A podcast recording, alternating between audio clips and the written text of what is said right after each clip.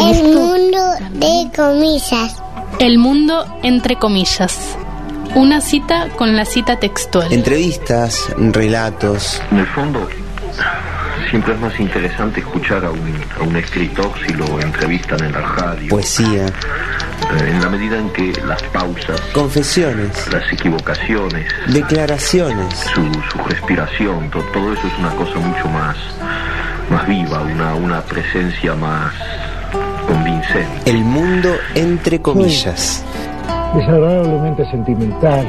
Es un número estoy muy sensible. El mundo entre Pero cuando comillas. escribo, trato de, Todo entre de comillas. tener cierto pudor, ¿no? Como escribo por medio de símbolos, nunca me confieso directamente, la gente supone que esa álgebra corresponde a El mundo entre comillas. En el aire de la radio. El mundo entre comillas. Historias, entrevistas, desde las palabras, literatura del siglo XX. Te voy a decir algo que se conoce muy poco. ¿no? Documentales, textos, Creo que nadie conoce eso. ¿no? La CIA se presentó en mi casa. declaraciones, Eso estoy confesiones. Disfrazada de periodistas. Todo entre comillas. El mundo entre comillas. Sí, es una linda casa donde funciona la Federación Libertaria y Aquí comienza el mundo entre suponemos comillas. que es bastante hospitalaria porque nos gusta recibir gente. Abrimos comillas, Vamos, dos puntos. ardiente profeta de la aurora, por recónditos senderos inalámbricos, a liberar el verde caimán que tanto amo. Vámonos, derrotando afrentas con la frente, plena de marcianas estrellas insurrectas. El mar, la mar, el mar, solo la mar. Abrimos comillas. Abrimos comillas nuevamente. Buenas tardes, buenas tardes. ¿Cómo anda Bernardo? ¿Qué tal? Muy buenas tardes. ¿Me puedo animar a decir buenas noches también? Buenas noches, ya Sí, estamos. ya es sí, se noche nos cerrada. Ha acercado muy prontamente el invierno, así que noche cerrada. En muchos aspectos, Oh, la verdad. Noche oscura del alma, sí. Noche Oscura del Alma, estamos a 9 de mayo de 2021, hace cuatro días ya que eh, han rechazado los legisladores de el Chubut, de la provincia de Chubut, han rechazado la iniciativa popular que tanto trabajo le costó a la gente durante todo el año pasado, eh, juntar más de 30.000 firmas para eh, abolir la megaminería aquí en la provincia. Y los legisladores se la pasaron por el forro. Sí, con... No sé si...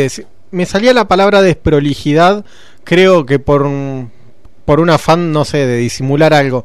Pero voy a decir eso, la desprolijidad del diputado este, no me sale el apellido, que fue enganchado pidiendo 100 lucas.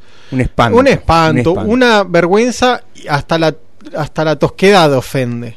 Sí, sí, sí. Eh, muy feo, aparte que, eh, eh, digamos, que nos dejan, ¿no? O sea, ¿qué, esperan? ¿Que creamos en algo, digamos? ¿Que creamos en la democracia, en el sistema parlamentario, en todo esto? Bueno, está medio complicado, ¿eh? Sí, está complejo. Eh, las irregularidades, otra palabra amable también, en la represión de la Ruta 3.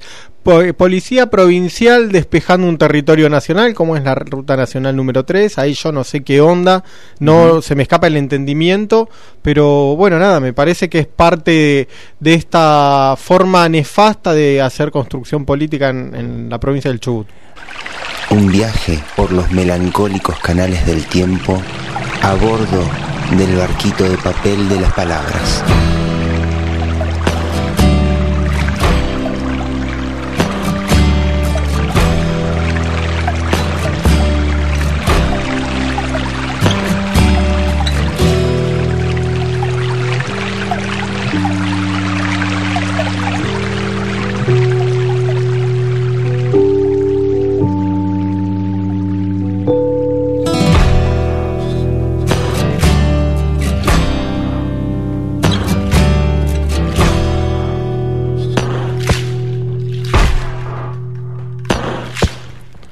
Bien, ahora sí arrancamos este acto formal que es el mundo entre comillas.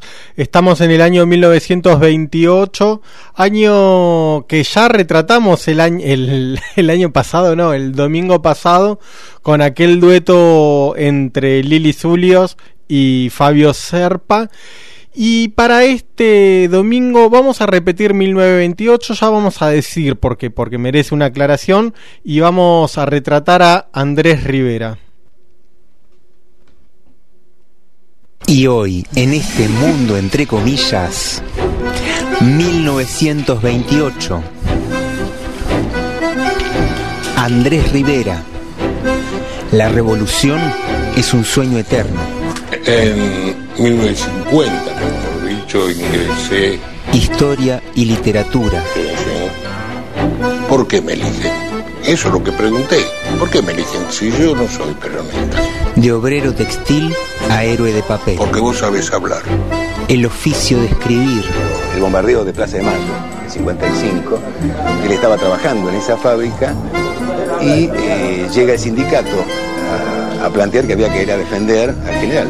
Perón, las dictaduras, la democracia. Nació lo mejorcito de la literatura argentina, que es este, la narrativa de Andrés Rivera. El marxismo. Con Andrés es fácil tener discusiones porque Andrés es un, El Partido Comunista. tipo muy temperamental, con un carácter que puede parecer muy, muy áspero. Examinar la historia argentina. Había un problema casi epistemológico de cómo aceptar a Borges, que ideológicamente se declaraba conservador, apoya- apoyaba los golpes militares, estaba en contra del peronismo. Cuando estuve en el cronista fue la única vez que vi a Borges. Y hoy, en este mundo entre comillas, 1928, Andrés Rivera.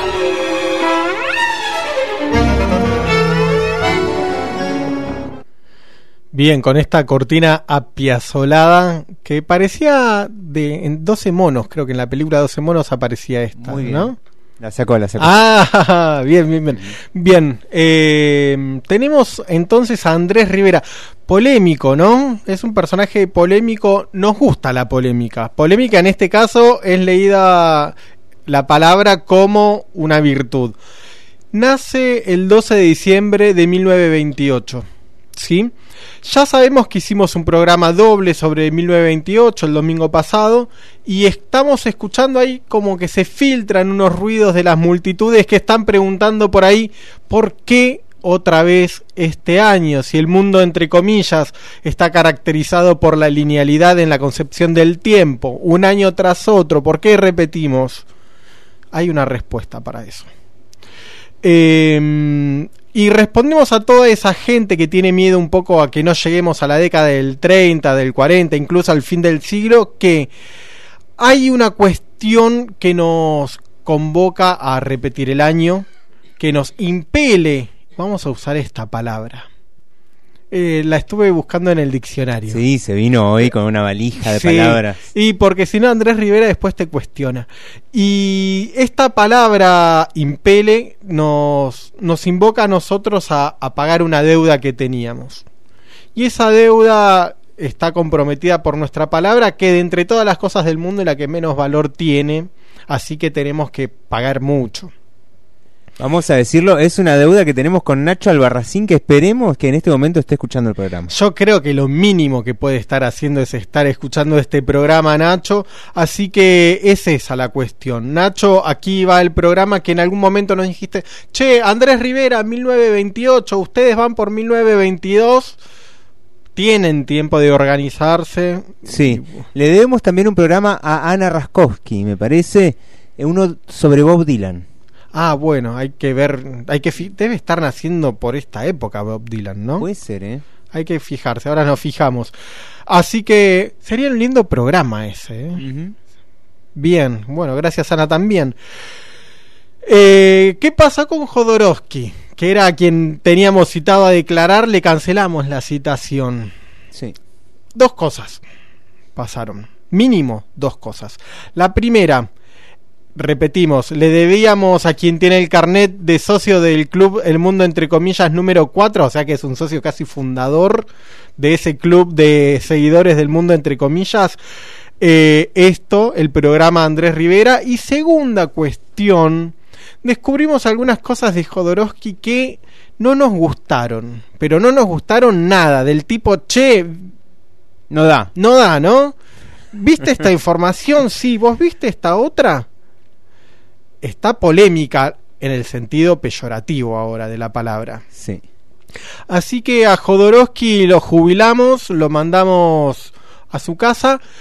Nos quedarán pendientes el tarot de Marsella, todas esas cuestiones, pero seguramente podrán aparecer de otro modo. A, a partir de algún otro personaje. Sí, así que todas aquellas personas que estén ávidas del tarot, yo entre ellas, eh, busquemos alguna opción para hablar del tarot, ¿sí? Bien, hasta ahora lo único que dijimos de Rivera, eh, repetimos, es que nació el 12 de diciembre del 28. ¿Cuál es la cuestión?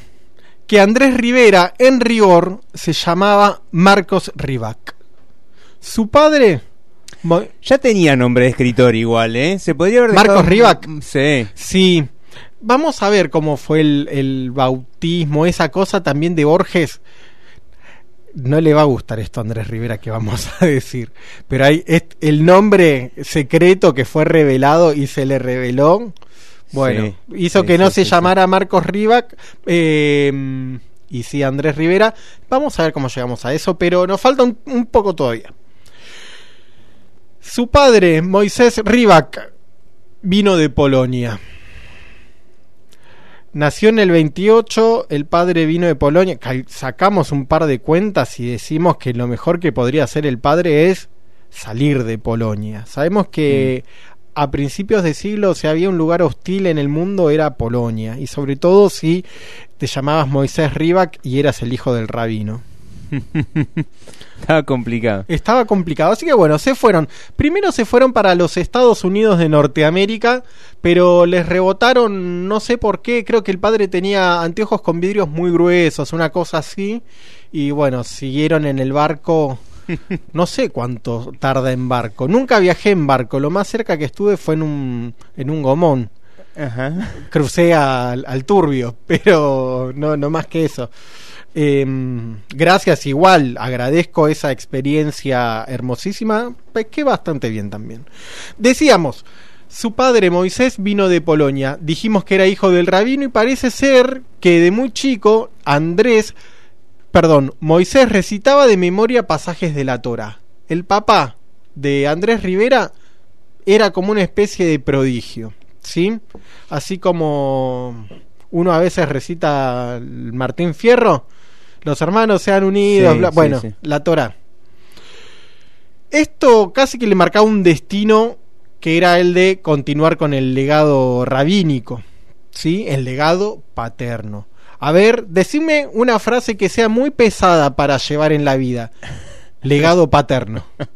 Ese era Moisés. Mochilón. Mochilón, el papá le dijo, vos vas a ser el rabí. Pero como la historia no es lineal, evidentemente no es lineal porque estamos repitiendo el año 1928, no es que tampoco sea tan circular, pero no es lineal, y sabemos que no se quedó en Polonia, tenemos que encontrar un hecho que nos marque algún motivo para el exilio. Si no es motivo suficiente el estar en Polonia en pleno ascenso del fascismo y del antisemitismo, tenemos que encontrar otro hecho. Y va a aparecer otro hecho. Cuando muere el abuelo de Andrés, es decir, el papá de Moisés, es decir, el rabino. ¿sí? Sí. Simplifiquemos. Cuando muere el rabino, Está, eh, es- esto, estas cosas de los juegos, ¿no? De las palabras y del, del enriedo mental en el que uno cae. Cuando muere el rabino, entonces, eh, hay, un, hay un problema. Hay un problema. ¿Por qué? Porque Moisés decide romper con la tradición judaica. ¿Sí? El candidato, el hijo del, del rabí que se sabía pasajes de la Torah de memoria, decide romper con la tradición judaica. Ese niño entonces rompe con el mandato, vos me diste una mochila pesada, me voy a sacar esta mochila. Y este niño en cuestión eh, decide llevar adelante un par de herejías. Cuando decimos un par vamos a decir dos, en el sentido más literal de la palabra par. La primera, y esta Nacho también va a ir dedicada a vos, porque quizás te acuerdes de nuestra vecina. Ya dijimos que fuimos medio vecinos con Nacho en, en otra vida, en otra provincia, ¿no? Ah, no lo recordaba. ¿eh? Ah, fuimos vecinos por muy pocas cuadras de diferencia. Quizás te acuerdes, Nacho, si estás escuchando y si no, te lo vamos a hacer acordar y llegar este mensaje de otro modo, de nuestra vecina Adriana Araujo que eh, sistemáticamente todos los Viernes Santos cuando se hacen las procesiones, el Via Crucis y todo eso. Debe ser. sí. Bueno, la mujer esta que vivía a la vuelta de casa salía con su parrilla, si hay una veda compleja es la veda de carne, ¿no? Salía con su parrilla a la puerta de la calle, calle por la que pasaba sistemáticamente el Via Crucis a hacerse un asado. Qué grande. Qué grande Adriana. Un aplauso para Una Adriana, en este momento. ¿eh? Sí, ella me, me daba clases de inglés y como yo no tenía plata, me... No me pagues, pagame cuando puedas, qué sé yo. Yo trabajaba en el verano y le pagaba como podía. Así que le agradezco muchísimo también a Adriana eso. Y esos asados que eran fenomenales. Bueno, se ve que debe haber tomado la idea del joven Moisés que se sentaba a comer la carne prohibida frente a la sinagoga. Claro. Y se comía unos buenos asados de carne de cerdo que era un- un- una doble vejación. Esa era la primera herejía. Me encanta. Sí. Me encanta. Sí, sí, sí. Ya soy amigo de, de Moisés. Y la segunda era seguir en palabra y seguir en acción a una señora que no se callaba, una tal Rosa Luxemburgo. Ujú. Así que se ve que le gustaba a Moisés eh, jugar picante. Así que por todo esto, el niño prodigio, el abuelo de Andrés, fue expulsado de la comunidad. Polonia entonces, repetimos, aparte de las persecuciones, que no es un dato nada menor, ya no tenía nada que ofrecer a Moisés, entonces chao, se fueron. Eh, hay una biografía, una de las tantísimas biografías. ¿Cuántos libros consultamos? 15. 18, más o Por menos. ahí, ahí, ahí. Sí. bueno, una de esas no, yo no llegué a apuntar cuál de todas era, de cuál de todas ellas era. Creo que era Andrés Rivera, la escritura, la palabra y el obrero. Se Mm. llamaba. Un nombre medio extraño del libro, pero Sí. bueno. Eh, ¿No era eh, eh, Andrés Rivera la escritura en los bordes? Ah, puede ser, ¿no? En el, capi- en el capítulo 7, capaz que era. Eh, me parece que era la de la escritura en los bordes. Bueno, una de estas biografías nos dice que Moisés eh, en Polonia, vivía en Polonia, donde era un comunista perseguido. Donde era un comunista perseguido. Según esta cita, en Argentina pudieron pasar tres cosas. O bien dejó de ser comunista y por eso no lo persiguieron. O bien dejó de ser perseguido o bien dejó de ser un comunista y ser un perseguido. Así que no sabemos muy bien qué pasó, no entendemos muy bien esa cita, de tanta información importante rescatamos casi una nota al pie. Eh, sea como fuere la cosa, entonces viene de Polonia Moisés y se instala en el barrio de Villa Crespo y asume como dirigente del gremio del vestido. Andrés, el papá de Andrés se hace sindicalista y se hace dirigente. La madre de Andrés, estamos, Andrés Rivera, bueno, terminamos con el padre y ahora vamos con la madre. La madre de Andrés se llamaba Zulema Schatz. En alemán, en alemán, según el Google Translator, que Ajá. es nuestra fuente, significa cariño la palabra Schatz. Habría que buscar un diccionario quizás más confiable. Pero lo tomamos como cierto. Llegó desde Ucrania ella. Ya habíamos hablado también de Ucrania cuando nombráramos a Clarice Lispector, a eh, Olga Skorohodova, creo que también era de Ucrania. Sí, es verdad. Bien, la tercera ucraniana entonces en el mundo, entre comillas, es un país caro a, nuestra, a nuestro cariño, Ucrania. Vivía en Yelnitsky. No lo voy a repetir porque me va a dar... mm, Y sobre todo porque está escuchando Ana Radkowski que nos acaba de mandar un mensaje, así que guarda con Sí. la forma de pronunciar, ¿eh? Bueno, lo voy a decir mejor entonces, Ana Yelminsky. Ahí está. Uf, me puse nervioso, ¿eh? Eh, espere que me baja un poco el... Ahí, ahí está, que entre un poco el aire. Eh, que es una ciudad de importancia regional en Ucrania, con una población, según el último censo, de 200 cua- 274.176 habitantes. Asumo que este número hoy no es exacto. Bien. como casi todo lo que decimos en este programa. Podemos agregar a la información que tenemos sobre esta ciudad que después del accidente de Chernobyl se construyó una central que dotaba de energía a gran parte del país. Ay, ay, ay. Ay, ay, ay, eh. Chernobyl complejo.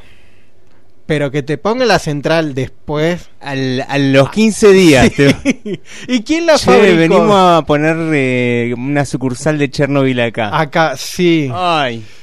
La vino, la vino a hacer el mismo ingeniero. Más madera. Yo, por mucho menos que eso, emigro. Sí, sí, sí. Bueno, Bastante lejos en lo posible. Sí. Antes que eso, eh, se fue la madre Zulema también. Y se encuentran aquí en, en Argentina, en la ciudad de Buenos Aires, eh, Zulema y, y Moisés. Mm. No recuerdo muy bien las condiciones en las que se encontraron, pero nos podemos imaginar algunas. Refugiados o emigrantes, eh, la comunidad judía, Pensiones, puerto. sí, Pobreza. toco una polca, querés bailar, etcétera. Eh, la ciudad, esta ciudad, Yelminsky, según Andrés Rivera, fue el escenario de un antecesor de Hitler. Miércoles. Ajá. Fue el escenario del antecesor de Hitler, no en Alemania, sino en la mismísima Ucrania.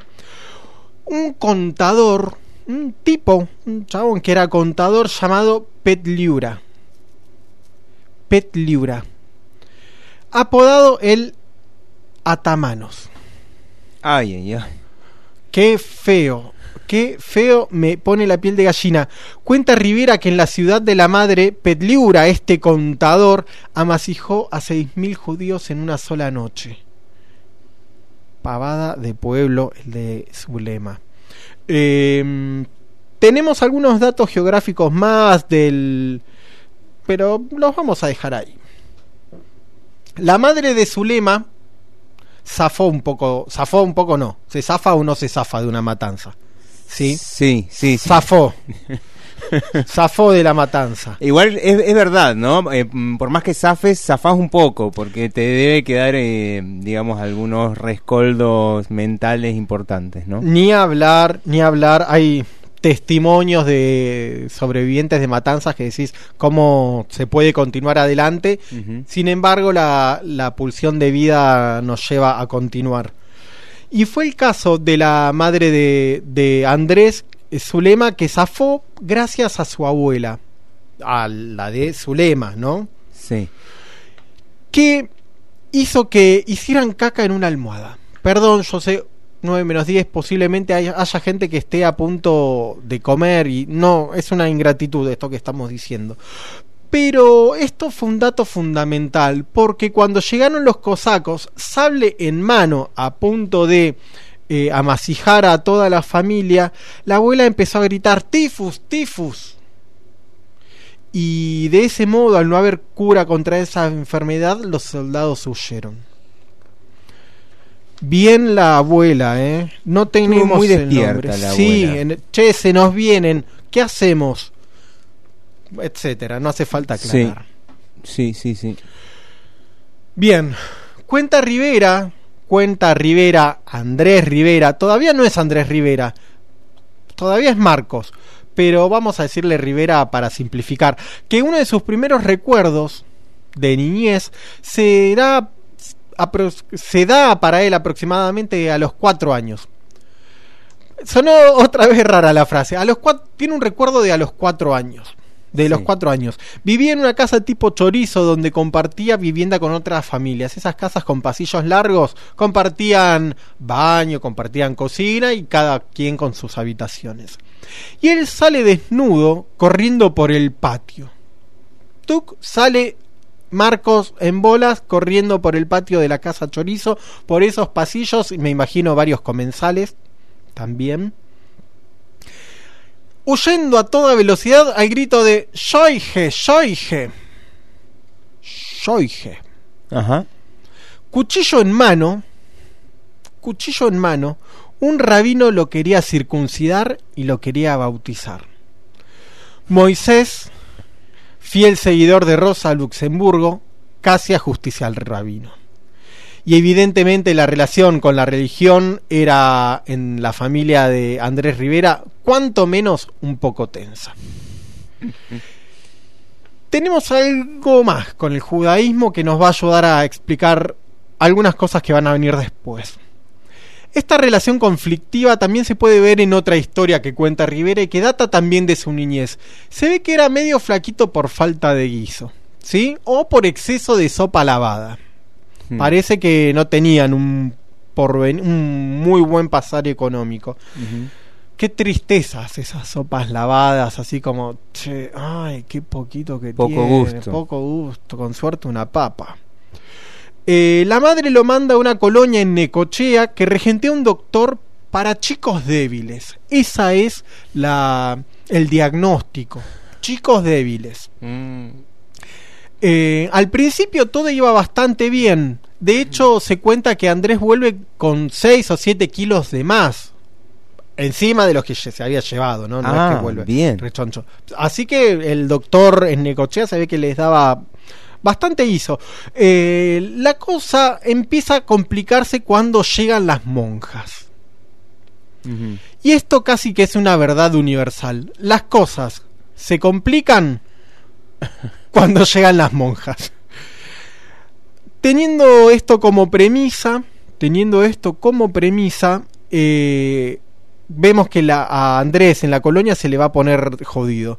¿Por qué? Porque le hacían rezar el Padre Nuestro. Padre nuestro que estás en los cielos, santificado sea tu... Andrés se lo aprende de memoria, creo que como lo hemos aprendido todos los que lo hemos aprendido al Padre Nuestro, sin saber qué significa, ¿no? Danos el Padre Mm. Nuestro cada día, danos- perdona nuestras ofensas. Una vez fui a un casamiento y alguien con, queriendo. Vio que hay gente que quiere posar por fervorosa, así como con un religión. Bueno, eh, empieza a rezar el Padre Nuestro, una voz muy, muy fuerte. Y se confunde el Padre Nuestro y toda la Ah. iglesia estalló en, en risa. Era un casamiento muy, muy tenso porque habían sucedido algunas tragedias un par de días antes. Uh. Eh, bueno, Uy, creo que me fue- interesó, me interesó Sí. ese relato. eh, bueno, después me lo cuento. Después se lo cuento, sí.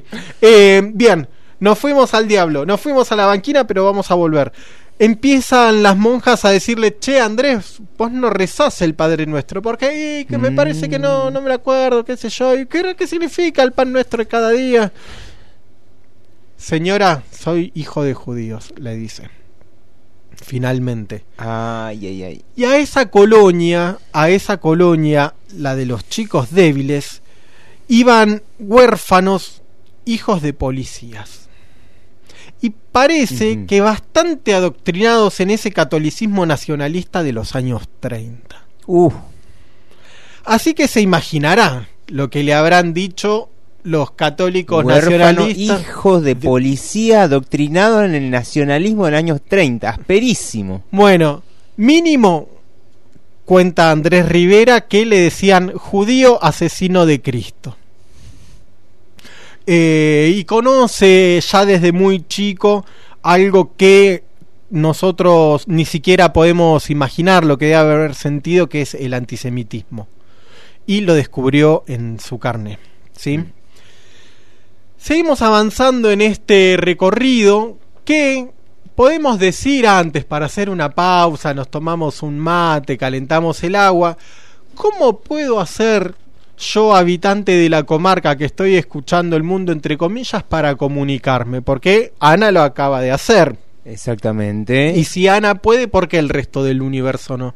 Porque el resto del universo no puede comunicarse al 2944-917288 Ahí o meterse en el Facebook de Américo Fogón, que no lo tenemos abierto, pero ahora lo abrimos. Bien. Eh, y ahí pueden mandar un mensaje, alguna sugerencia. Che, quiero que hablen del farmer. Bueno, paciencia.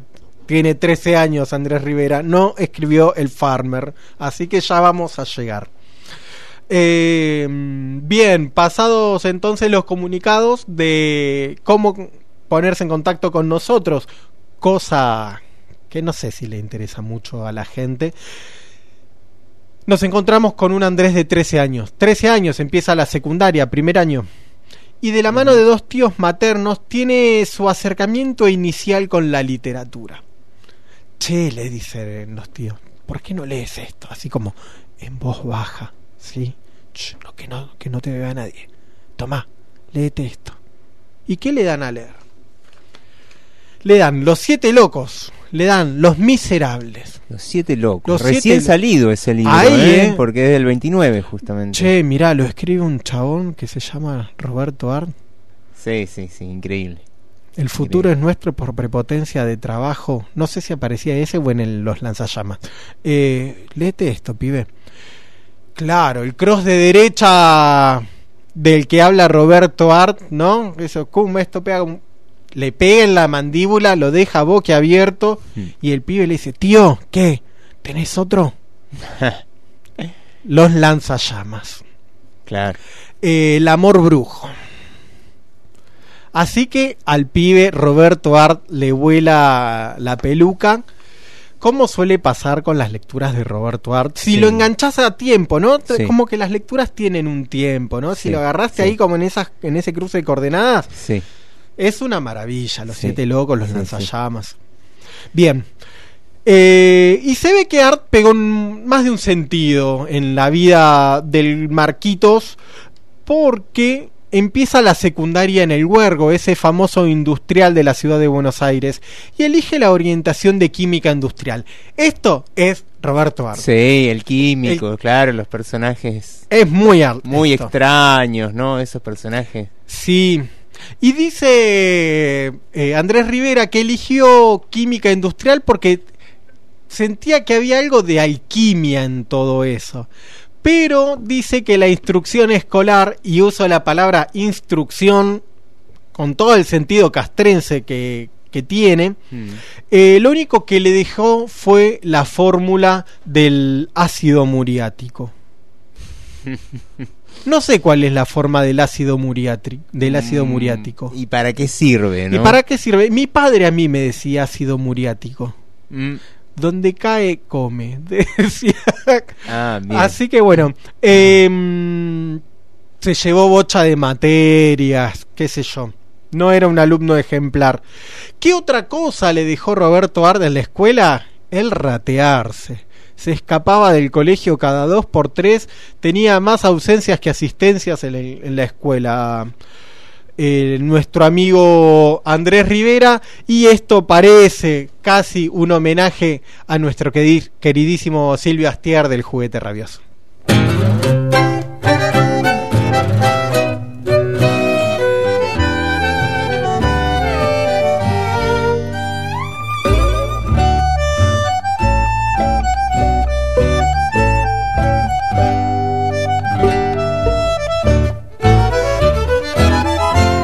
Veterano del insomnio, soy un viejo prematuro. Se me cansan las palabras, no es una forma de hablar. Tengo una viola italiana, cuando hay hambre no hay pan duro. El Mario me la endereza, pero se vuelve a doblar. Para agarpar el casorio y el anillo, vendí el coche. Inocente adolescente, rematé mi libertad. Soy un yonki de la tele sin volumen a la noche, como pa' no molestarla, aunque ella ya no está.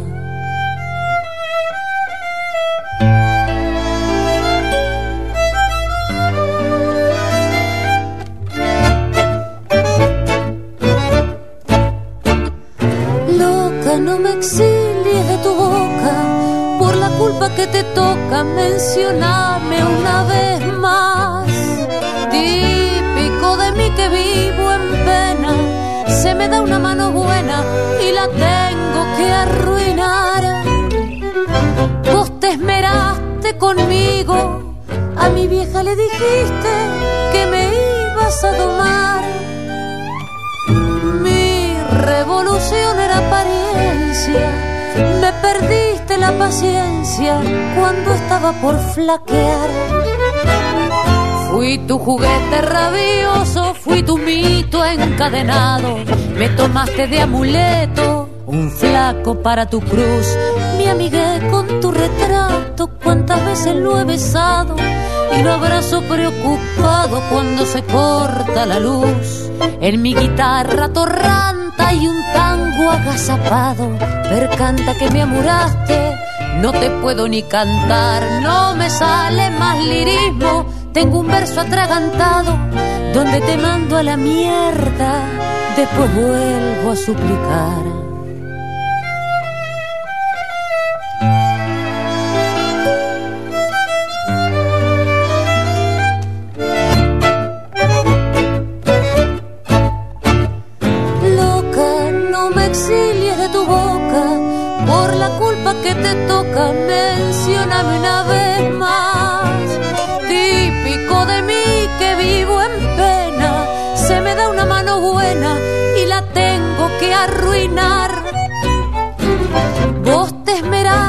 Conmigo, a mi vieja le decías que me ibas a arreglar.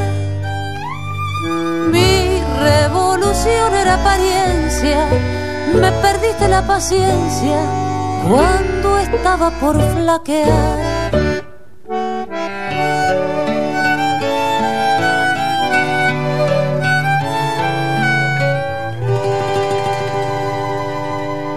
Cuando estaba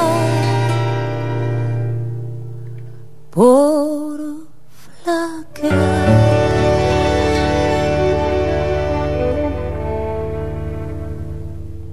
Ahí estábamos escuchando a la chicana que hacía este tema, el juguete rabioso se llama justamente. Y tenemos algo que nos está llegando eh, con in- un lenguaje muy, muy extraño. Voy a ver. Vamos. Ні дола, ні вола у мене нема. Засталася тільки надія одна. Надія вернутись ще раз на Україну, поглянути ще раз на те могилки. Toma mate el ucraniano, ¿eh? ¿Qué nos habrá dicho Ana? Ay, es un voto de confianza esto. ¿eh? Bueno, esperemos que sea algo bueno, ¿no? Sí, y si no nos tendremos que ir a un oblast que no, no sé cuál puede llegar a ser.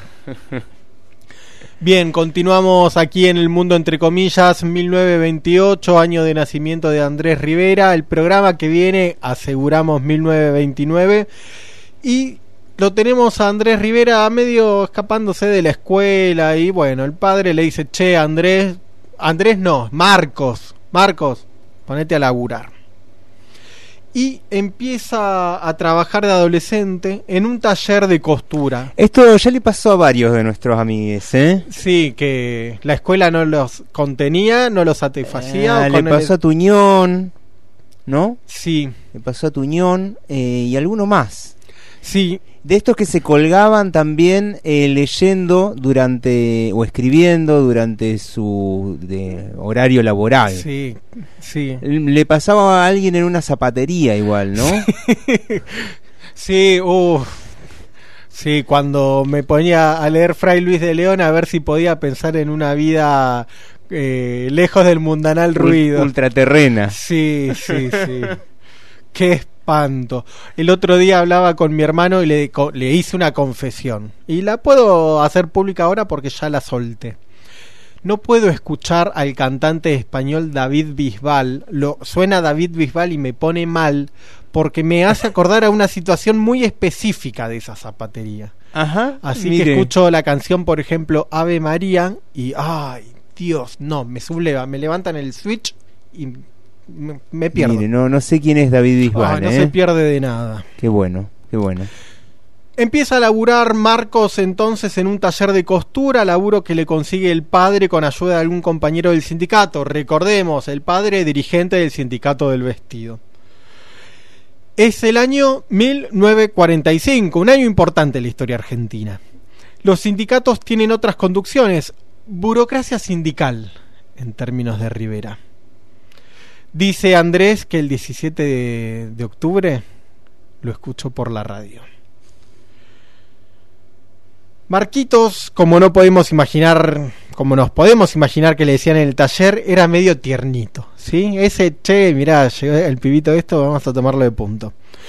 toman a un pibe que no sabía distinguir los tipos de hilo, las partes de la máquina, y yo me pregunto, ¿quién sabe distinguir partes de una máquina de tejer o de hilar? Yo no, por, por supuesto. Y el dueño de la máquina que la arrendaba era medio zorro. Era Mm. medio zorro. Y lo tomó de puntos, Marquitos. Pero el, pri- el pibe aprendía rápido. Mira. Muy rápido aprendía el pibe. Y al poco tiempo entra una máquina que bordaba dibujos de manera automática. Y el mocoso se encarga de cargar los hilos, se encarga de manejarla y le queda bocha de tiempo libre. Lee, lee en el trabajo, lee una banda, es de esos que se escapan y se van al baño y levantan las patas para que no lo vean por debajo de la puerta y está leyendo, ¿sí? Nos imaginamos las lecturas. Y si no nos imaginamos, vamos a decir que lee sobre todo literatura y lee política. Mm.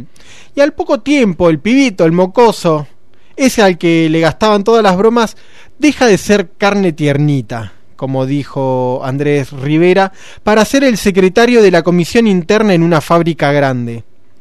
Dice Andrés Rivera que se afilió a la Juventud Comunista en septiembre de 1945. Antes aún de hacer el servicio militar, ya, yo me afilié al Partido Comunista en 1945. En 1948 hice el servicio militar y en 1957, para fijar hitos, en 1950, mejor dicho, ingresé como obrero textil en Villa Lynch, Partido de San Martín, que en aquel momento era un emporio de la industria textil. Ingresé a una fábrica de 100 obreras y obreros, en mi carácter de tejedor de seda.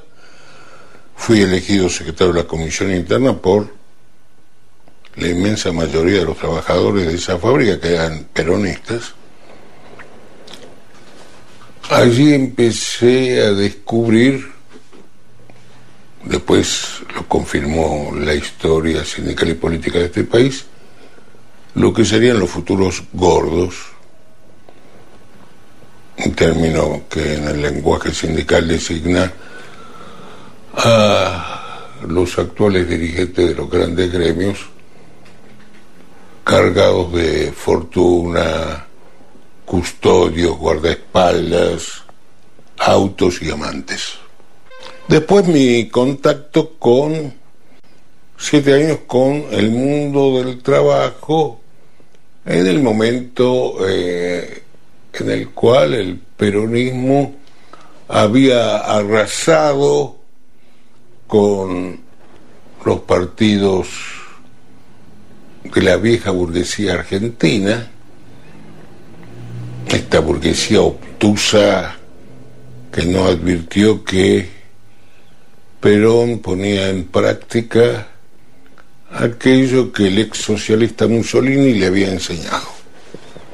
En condiciones distintas, por cierto, este, el nazifascismo había sido derrotado en el campo de batalla y esto imponía también a América Latina, a los gobiernos de América Latina, comportamientos distintos a los que hubo antes de 1939. Bien, crítico Rivera del peronismo y de las conducciones sindicales. Empieza su militancia en la paternal, escribe en un periódico clandestino y con esta escritura va a venir algo más que la escritura. Va a venir el nombre. Dice Andrés Rivera, lo citamos y abrimos comillas, por aquel tiempo andaba leyendo una novela naturalista del escritor colombiano José Eustacio Rivera. Me entusiasmaba mucho. Cuando me dijeron que debía firmar en nuestra palabra el nombre del periódico y yo entendí que con seudónimo los artículos que escribía uní el nombre de la calle donde vivía, Andrés Lamas, con el apellido del escritor que estaba leyendo y quedó entonces Andrés Rivera. Fui cargando con ese nombre en el bolsillo hasta que lo adopté. Desde entonces soy Andrés Rivera, dice y cerramos comillas. No, me acuerdo una novela de José Eustacio Rivera, El Vorágine se llama, está muy buena. Ah, bueno, no lo había leído, para tener en cuenta entonces. Habla un poco sobre el proceso de, de, de conquista de la Europa sobre los pueblos originarios en, en América y sobre todo los pueblos en la en la selva, ¿no? Entonces como a muchos se los iba tragando la selva, era, entrar en la selva era como una vorágine eh, y la selva sola se resistía, como el territorio mismo se resistía a la conquista. Bien, eh, esto no tiene una actualidad brutal. eh, bien, continuamos entonces. La vorágine es el título. La vorágine tenemos uno de esos momentos fundacionales que tanto nos gustan, que esas, esos momentos que son divisorias de aguas, y es la revelación del nombre verdadero. Está el nombre conocido y el nombre oculto. ¿Sí? Andrés Rivera tenía 26 años en 1955 cuando ocurrió el bombardeo a la Plaza de Mayo. Dice Andrés que unos días antes el intento del golpe se olía en el aire. El secretario de la Asociación Obrera Textil de San Martín llegó a la fábrica y nos comunicó que en el sindicato había armas para defender al general. General al que habían atacado, pero bueno, me parece una actitud eh, digna esta. Yo paré la fábrica y dije que el que quisiera acompañarme, que, que me acompañara. Íbamos al sindicato a buscar las armas que nos habían prometido para defender a un gobierno constitucional. Salimos a la cabeza de un grupo de trabajadores, yo y un excelente tejedor al que le decíamos el petizo. Caminando ya que no había colectivos y en, cada esquina cuando el petizo y yo mirábamos para atrás íbamos viendo que el grupo se reducía. Cuando llegamos al sindicato las puertas estaban cerradas y éramos solo el petizo y yo. Y si nos vamos a tomar una ginebra, me dijo el petizo, cruzamos la General Paz Cruzamos la General Paz, agarramos por Avenida San Martín y encontramos un bar que estaba abierto y desierto. Y por supuesto pedimos las ginebras. Qué buena esa imagen, ¿no? En el medio de los bombardeos, con las bombas cayéndole ahí nomás, eh, irse a tomar una ginebra. Sí, sí, sí. Estaban ahí en, el límite entre San Martín y, y la capital. En el mismo año 55, año de la fusiladora, Andrés Rivera el de nombre compuesto por una calle y un escritor, conoce a René Dana. De René vamos a decir que fue nombrada como heroína del partido. Son buenísimos los títulos que usa el Partido Comunista para condecorar a la gente y los de la Unión Soviética son espectaculares. Héroe del pueblo, héroe de las ciencias. Eh, ojalá pudiera ganar algo alguna vez. La conoce en una corrida, René. Esto es muy bueno no que la gente tenga que vivir corridas con balaceras, eso no está bueno, pero conoce a René en una corrida, en el medio de una balacera, balazos de aquí para allá, y el brazo de René sangraba. Tumultos, cárcel, y ahí no pasó nada entre Andrés, entre Andrés y René. Pero sabemos que después sí pasó algo. Mm. En el 57 publica su primera novela El Precio Hablan en su novela los obreros textiles, sus compañeros. Él mismo habla en esa novela. ¿Qué se dice de esa novela? Cito, abro comillas, se advierte que el precio puede ser muy discutido, pero merece serlo, dijo Bernardo Berbisky. Determinados demonios lo exasperan, el del equívoco, el de la injusticia, el de la miseria, el de la soledad, el de la indiferencia y trata de conjurarlos. Celebramos el nacimiento de una rara actitud en el Río de la Plata, región tan propensa al diletantismo literario, dijo Jorge Onetti. Este me gusta. En el libro se siente el aliento demoníaco de una ideología poseída por el odio y amasada en el rencor. No tenemos el que dijo esto. Clarín. sí, una de esas eh, dice Andrés Rivera en algún momento que el progresismo que se autotitulaba a sí mismo como burguesía de avanzada, ni siquiera podía decir la palabra marxismo. De eso se trataba la novela, de marxismo. Así es. Y también se trataba de eso, también seguramente la relación, esa primera relación con René en esas corridas y por eso le dedica la cámara especialmente. Claro que sos mi camarada, porque sos más o siempre más. Hay la ruta en común, el horizonte dibujado con lápiz de esperanza. Hay la amargura del fracaso a la hora en que los hornos no se encienden y hay que paliar de nuevo el carbón del mañana.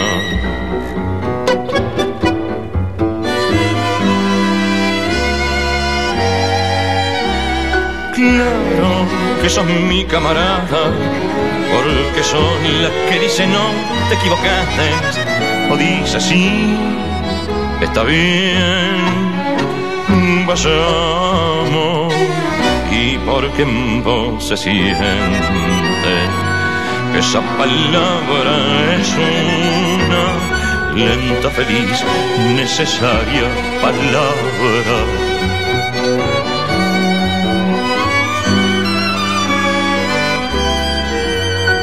Hay cama en camarada y en camarada randa tu perfume en mis brazos, tu barca anclado al lado de la mía.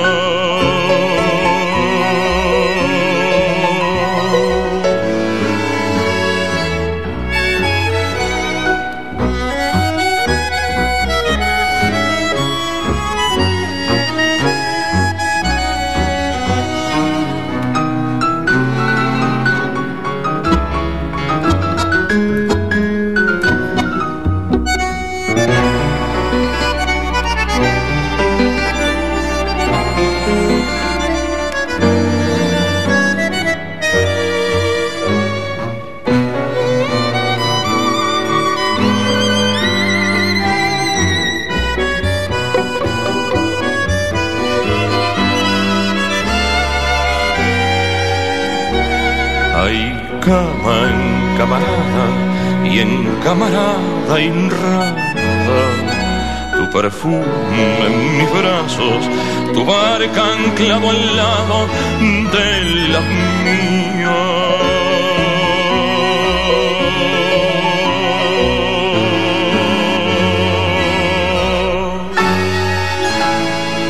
Aprendí el oficio de tejedor de seda en Villa Lynch, partido de San Martín, para aquel momento era una localidad muy próspera. Y donde estaban todas las textiles, claro. Cin- eh, desde las 5 de la mañana del lunes hasta la una de la tarde del sábado, usted oía retumbar los telares. Telares de seda, telares de algodón, lo que miércoles fuera. Bueno, yo aprendí el oficio, entré a una fábrica de 100 obreras y obreras. Yo era el único que no era... Era el único que no era peronista. Los otros 99 hombres y mujeres eran peronistas. Pero me eligen secretario general de la comisión interna. Y dije, ¿por qué me eligen? Eso es lo que pregunté. ¿Por qué me eligen si yo no soy peronista? Porque vos sabés hablar.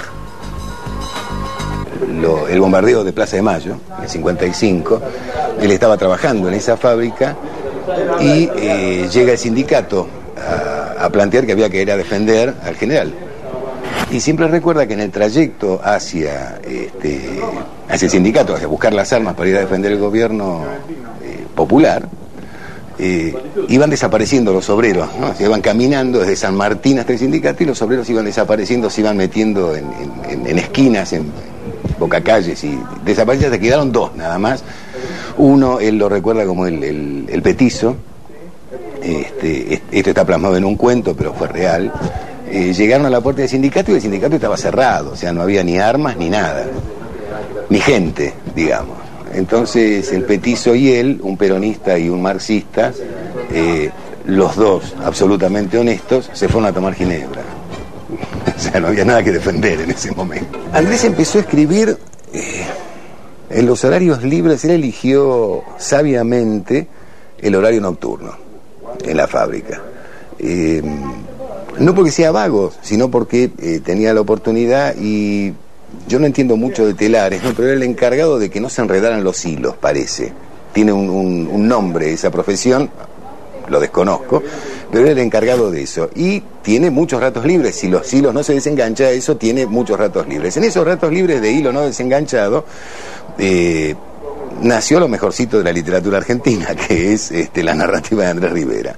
Yo creo que Andrés, que él mismo es consciente de esta relación metafórica entre un quehacer artesanal, que además tiende a crear eh, telas, texturas, eh, y otro quehacer que también es artesanal, porque en definitiva empieza en la cabeza, pero se produce con la mano, y que tiende a crear también texturas de palabras, capas, niveles que se entrecruzan.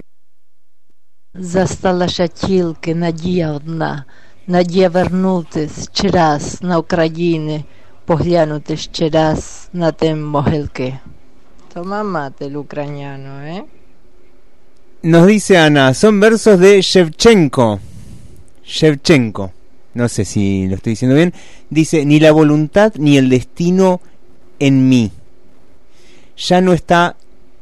Tan solo tengo la esperanza de volver a Ucrania y ver una vez más aquellos valles. Palabras más, palabras menos. Ah, hermoso. Qué, qué lujazo, ¿eh? Qué lujazo. ¿Cómo era? ¿Shevchenko? Sí. Bien, bueno, hay que... Algo así pone. Hay que buscar entonces libros de Shevchenko.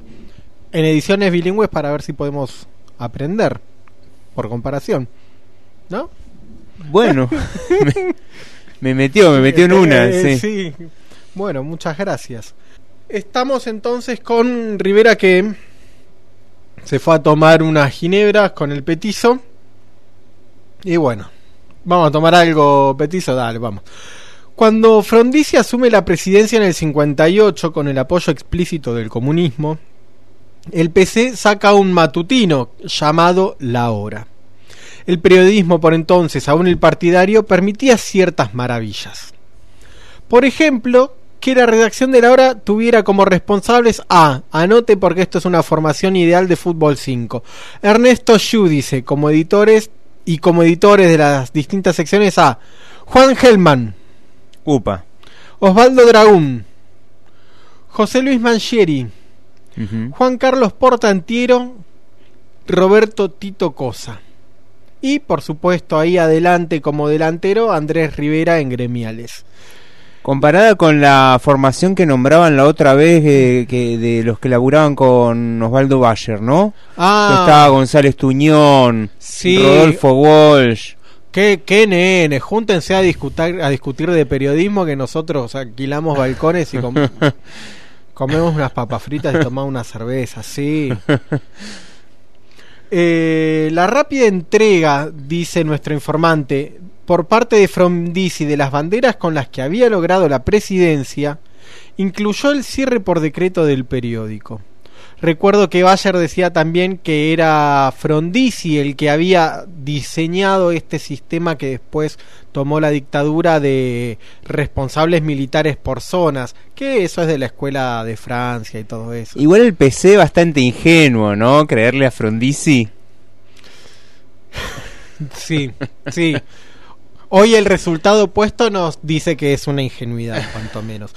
Pero no es casualidad esa ingenuidad, dado un conflicto que va a venir en un ratito más adelante. Ya vamos a ver si entendemos un poquito más, mejor qué es lo que pasó. Bueno, pumba, decretazo, cerró el, el diario. ¿Sí?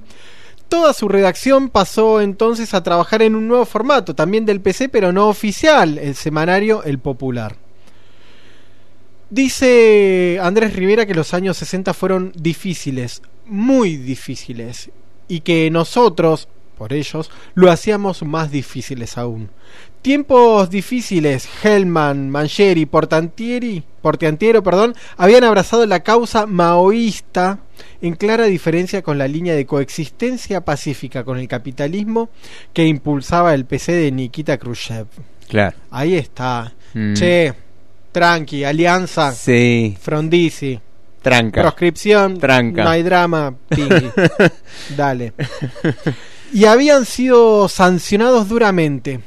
Rivera en su cuento Cita estampa una rotunda dedicatoria. Me encanta esta dedicatoria. A Juan Gelman y Juan Carlos Portantiero, mis amigos, que no se entregarán jamás. Un palazo de paso para, Para los que sí. Sí. En 1964, cuando se publica el libro en la editorial de otro expulsado, José Luis Mancheri, la repite. Dice Andrés Rivera que la dirección del partido me llamó a rendir cuentas de esa afrenta. Enfrentando afrentas con la frente, podría haber dicho Andrés, el partido. Y pasamos de una dedicatoria en el campo de la, de la literatura a la discusión política.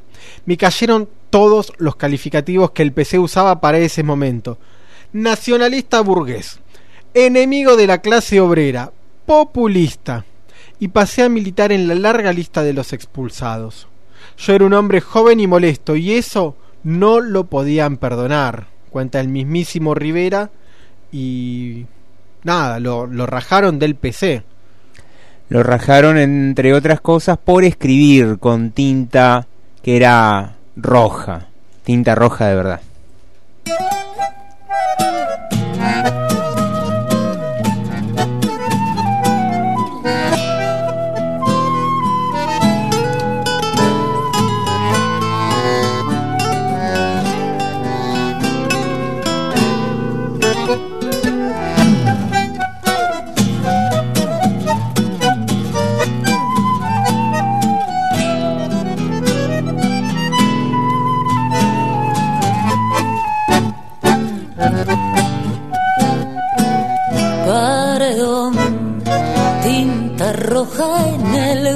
del ayer, tu ilusión de ladrillo feliz sobre mi callejón, como un burrón pinto la esquina y el botón que en el ancho de la noche puso al filo de la ronda como un broche.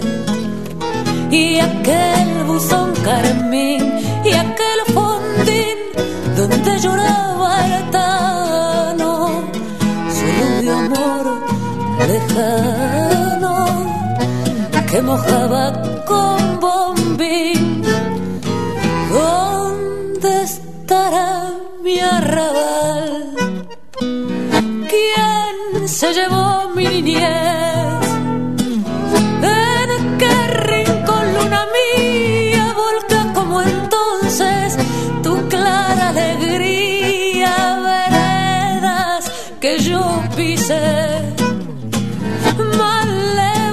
Que ya no son. Bajo tu cielo de raso trasnocha un pedazo de mi corazón.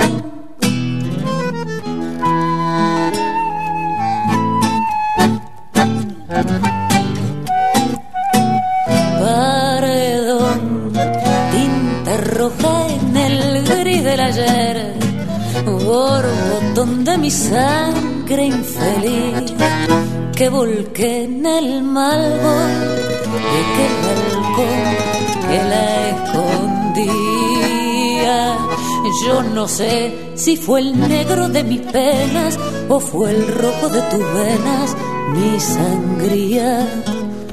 Porque llegó y se fue tras del carmín y el grifondín lejano donde lloraba el tano su nostalgia de bombín.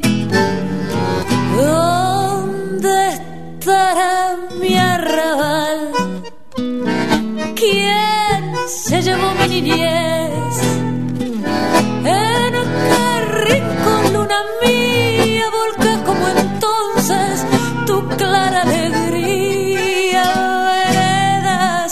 Que yo pisé, malevos que ya no son. Bajo tu cielo de raso trasnocha un pedazo de mi corazón. Bien, escuchábamos a la chicana, a la hermana. Ahora sí. A la hermana de Felipe Solá, a quien, Ah. Aquel que diera vía libre a los agrotóxicos en la República Argentina, escu- eh, escuchábamos Tinta Roja. Che, qué feo, ahora no me dan ganas de escuchar más esta... A la chicana, bueno, se sostiene, se sostiene. Vamos promediando el programa y nos imaginamos a Nacho que se está preguntando, estos imberbes, ¿cuándo van a hablar de la revolución es un sueño eterno? ¿Cuándo? ¿Usted cree que nos está escuchando todavía? Sí, al menos... yo soy un al hombre menos- de fe. soy un hombre de fe. ¿Cuándo estos imberbes? Si hay un insulto peronista, es el de imberbe. Imberbes. Eh, van a hablar del ese Manco Paz, van a hablar del farmer y le decimos a Nacho aguantá un toque que ya viene y al resto de los que están escuchando, al resto de las personas que están escuchando, también le decimos que aguanten y pedimos perdón por decirles el resto, qué feo que, que queda. Sí. Nos gusta, vamos a hacer una declaración de principios aquí, vamos a decir que nos gusta mucho el mundo privado de la gente, nos gusta el momento real del programa, nos gustan conocer detalles, las infamias, la cocina, ¿sí? Sí, claro. Vamos a las casas de las personas y espiamos atrás de las cortinas, eh, revisamos los libros que tienen. Sí, a mí hay un, una de las crónicas de Roberto Art que se llama Ventanas Iluminadas. Me siento totalmente identificado, ¿no? Porque mm, él cuenta acerca de eso en, los, en las grandes ciudades, ¿no? De que se pone a mirar en, las, en, los edificios de departamentos y, y que ve que en cada ventana hay una historia, ¿no? A mí realmente eso me... Me, acordé de Roberto hoy. Sí, yo pispeaba los libros y en la época en la que se escuchaban discos o CDs o cassettes, espiaba a ver qué tenían también. Me gustaba ver Pero ¿cómo hacía para ver tanto? No, digamos? suponiendo que me abría la puerta de la casa. Ah, que eran las menos de las veces. Se porque- metía Sí. en la casa y ahí eh, se ponía. Sí, sí, Claro, sí. Está bien, está bien. Eh, Bueno, nada, eso. Nos gusta eso, de andar revisando, sí, viendo. Ay, mira qué jabón usa. No, no, yo con el tema del jabón no tanto, pero sí, sí, sí, hay cosas que me... Bueno, Detalles, ¿no? detalles. Me- Vamos a ver uno de esos detalles. Sabemos que con René se llevaron como el traste. No va, a pesar de todo este preámbulo no vamos a decir mucho más porque Sí, nada, porque lo, lo bochamos a Jodorowsky sí por eh, machirulo, podríamos decir, no sé, entre Sí. peor. Sí, peor. sí, sí. Eh, y ahora, no sé. No sé qué El onda, tipo Rivera. dijo que era violenta la relación. Silencio de radio. Mm, no sé qué onda. La verdad que no, bueno, no escuchamos a René. no. Habría que rastrear a René. En el 68 se va a vivir con Susana Fiorito. Que no es Susana de Villa Fiorito, aunque sí tiene algo que ver con Villa Fiorito. ¿Y qué, qué es lo que comentaba Gonzalo hace un rato? Claro, pues es la hija del el doctor Fiorito, que fue el creador del Hospital Fiorito, que estaba cercano a la villa donde nació Maradona. Eh, el doctor este permitía, eh, bueno, el ingreso obviamente y como que daba como un apoyo muy grande a la, a la población de ahí del, del lugar.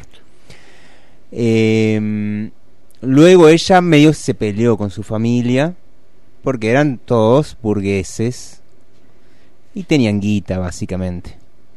Pero al parecer era bastante copado este doctor Fiorito. Bien, bueno, este doctor Fiorito, entonces era el del Hospital Fiorito, era pariente de Susana, de Susi, la nueva pareja compañera de, de Andrés. Otra camarada que además eh, parece que fue la correctora y que muy importante para la forma de escribir que fue agarrando Rivera, que fue como deshaciéndose cada vez de más cosas, ¿no? Mucha limpieza, una especie de ahorro de la palabra muy grande y parece que ahí fue ella la que la lo ayudaba mucho a, a limpiar su escritura. Hay un Andrés Rivera porque hubo una Susi.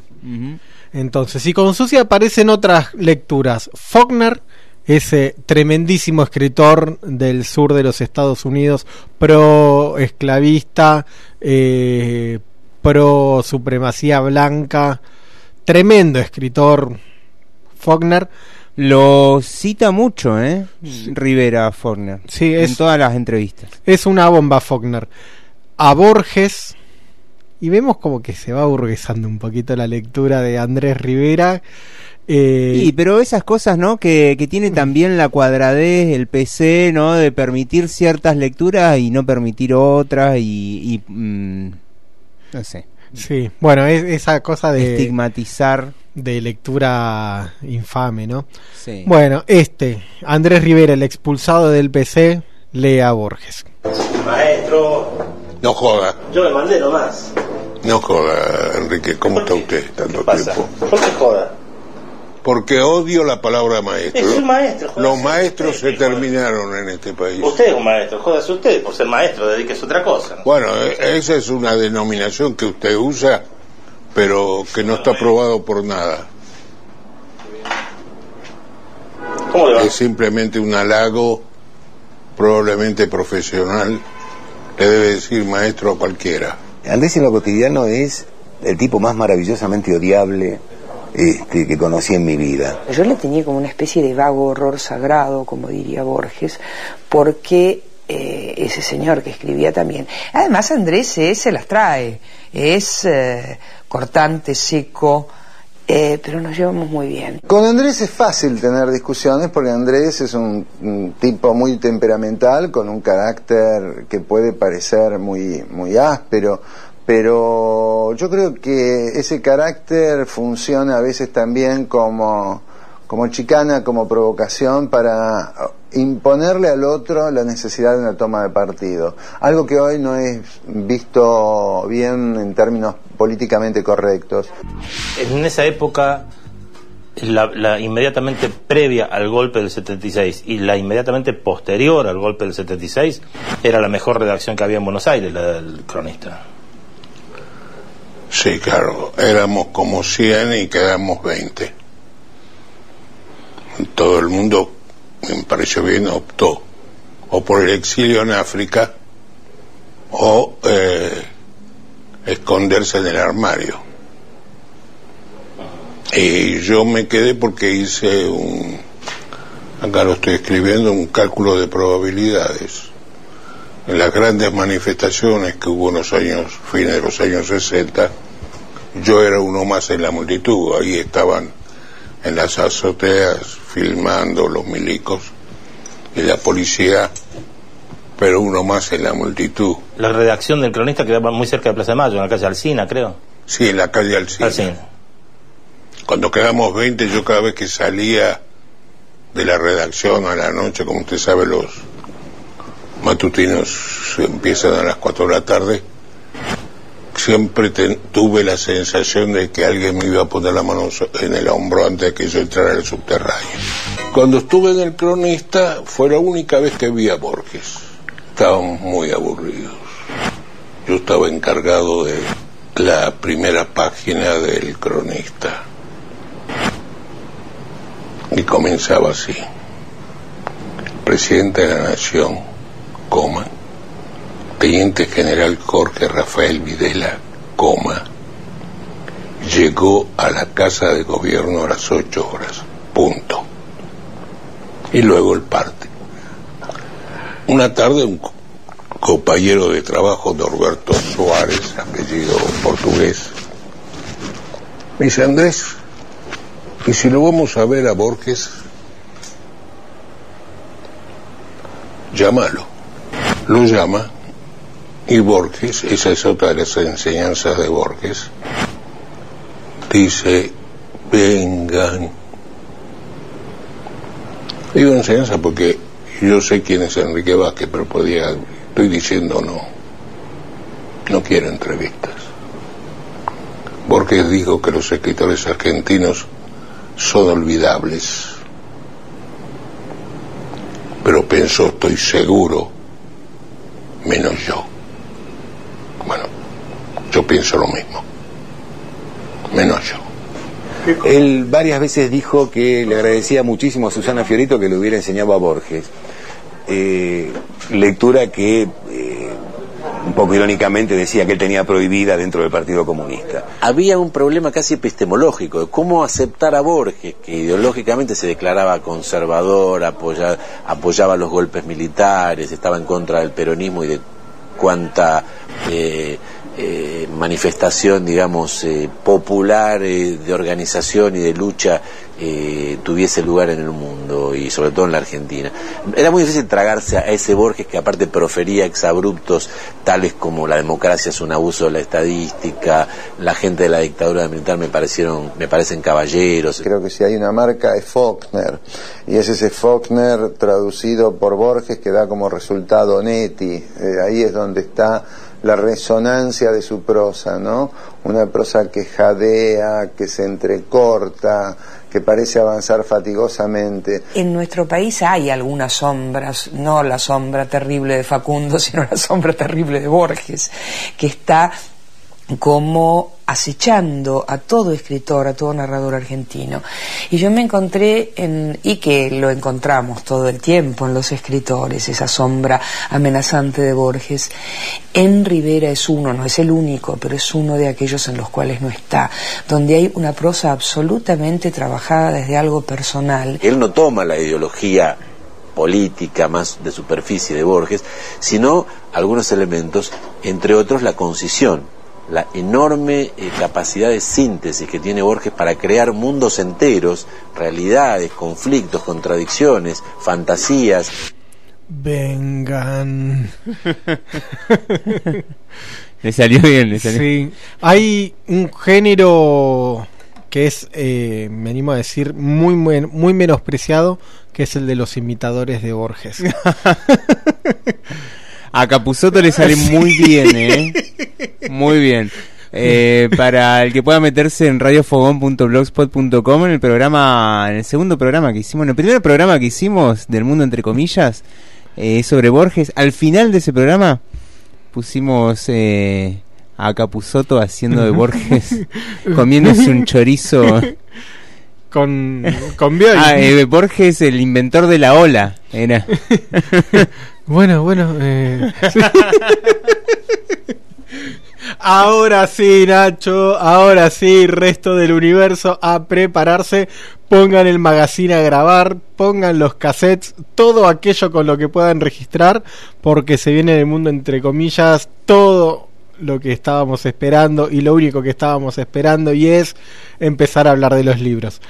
Dice Andrés Rivera, leí en el invierno de 1985 que Juan José Castelli, que fue llamado el orador de la revolución, tenía y murió de un cáncer de la lengua. Parece que el doctor Sigmund Freud estaba por ahí, ¿verdad? Bueno, ese dato mínimo disparó la novela. Juan José Castelli, el orador de la revolución, tiene necesidad de decirlo todo y llena dos cuadernos con su caligrafía, antes y después de que le cortaran la lengua. ¿Por qué Castelli entonces?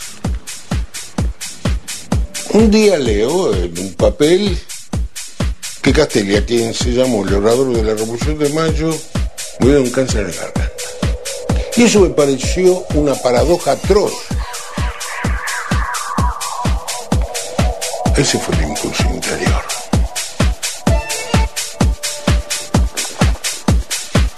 Busqué algún material que me sirviera para ese esbozo de novela que me empezaba a circular en el cuerpo. No solo en la cabeza, en el cuerpo. Nada. Entonces, con ese- esos pocos datos, me largué a escribir. Me salió lo que salió. Y el impulso de, interior dejó de sonar cuando puse punto final a la revolución.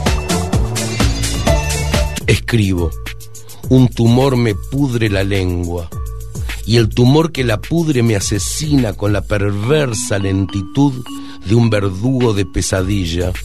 Yo escribí eso aquí en Buenos Aires mientras oía llegar la lluvia, el invierno, la noche. Y ahora escribo, me llamaron, ¿importa cuándo? El orador de la revolución. Escribo, Una risa larga y trastornada se enrosca en el vientre de quien fue llamado el orador de la revolución.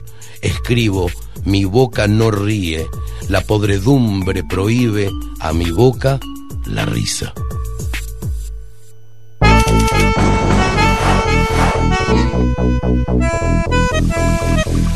No hay aparato televisivo. No hay cine que pueda reemplazar el placer de la lectura. Es cierto, se me dirá. ¿Cómo poner a Charles Chaplin en la escritura? No. Chaplin es uno de los pocos insustituibles para la imagen que todas sus eh, pesares, todas esas persecuciones del policía gordo, de sus películas mudas, y luego eh, el gran dictador, ninguna de esas películas puede ser llevada al papel. Sí, el guion y Chaplin. Se terminó. Pero no hay película que reemplace el placer para el lector de una obra de tanta densidad trágica como Crimen y Castigo. Hay algo que es algo así como un matrimonio que se establece entre el lector y lo que está leyendo. Al mismo tiempo, hay dos velocidades distintas. Una la de la imagen y la otra es la de la lectura que crea otro tipo de imagen, otro tipo de velocidad y que me da tiempo a mí, lector, a escribir inmediatamente de vuelta y de una manera distinta a lo que estoy leyendo. No habrá, y esto es una predicción fácil de hacer, no habrá adelanto tecnológico alguno que pueda sustituir al libro. Quizá debamos eh, levantar una copa de vez en cuando, una vez al año, en favor de Gutenberg. Esto es, esos grandes cuadernos anillados que escribo a mano y corrijo hasta que agoto las correcciones. Tiempo me enseñó que siempre faltará una corrección más. Hay un tema, una sola, eh, un solo punto que puede identificar buena parte de los títulos que se me adjudican. La derrota. Esto es todos los intentos de liberar a este país de la opresión fueron derrotados.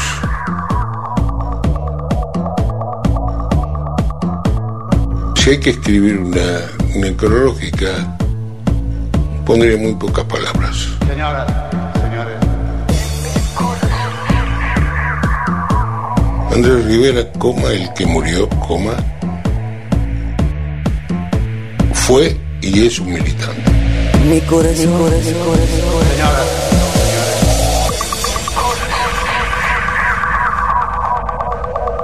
Fue y es un militante.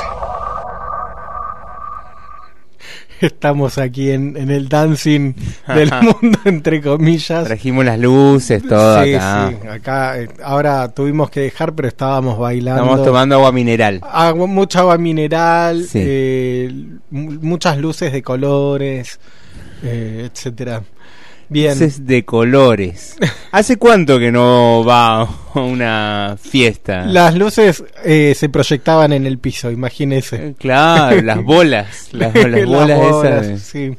Mm. Eh, y se pasaba música con, con CDs. Claro, claro. Bien, decía Andrés Rivera que hay dos velocidades, ¿no? La de su voz y la de la música. Sí.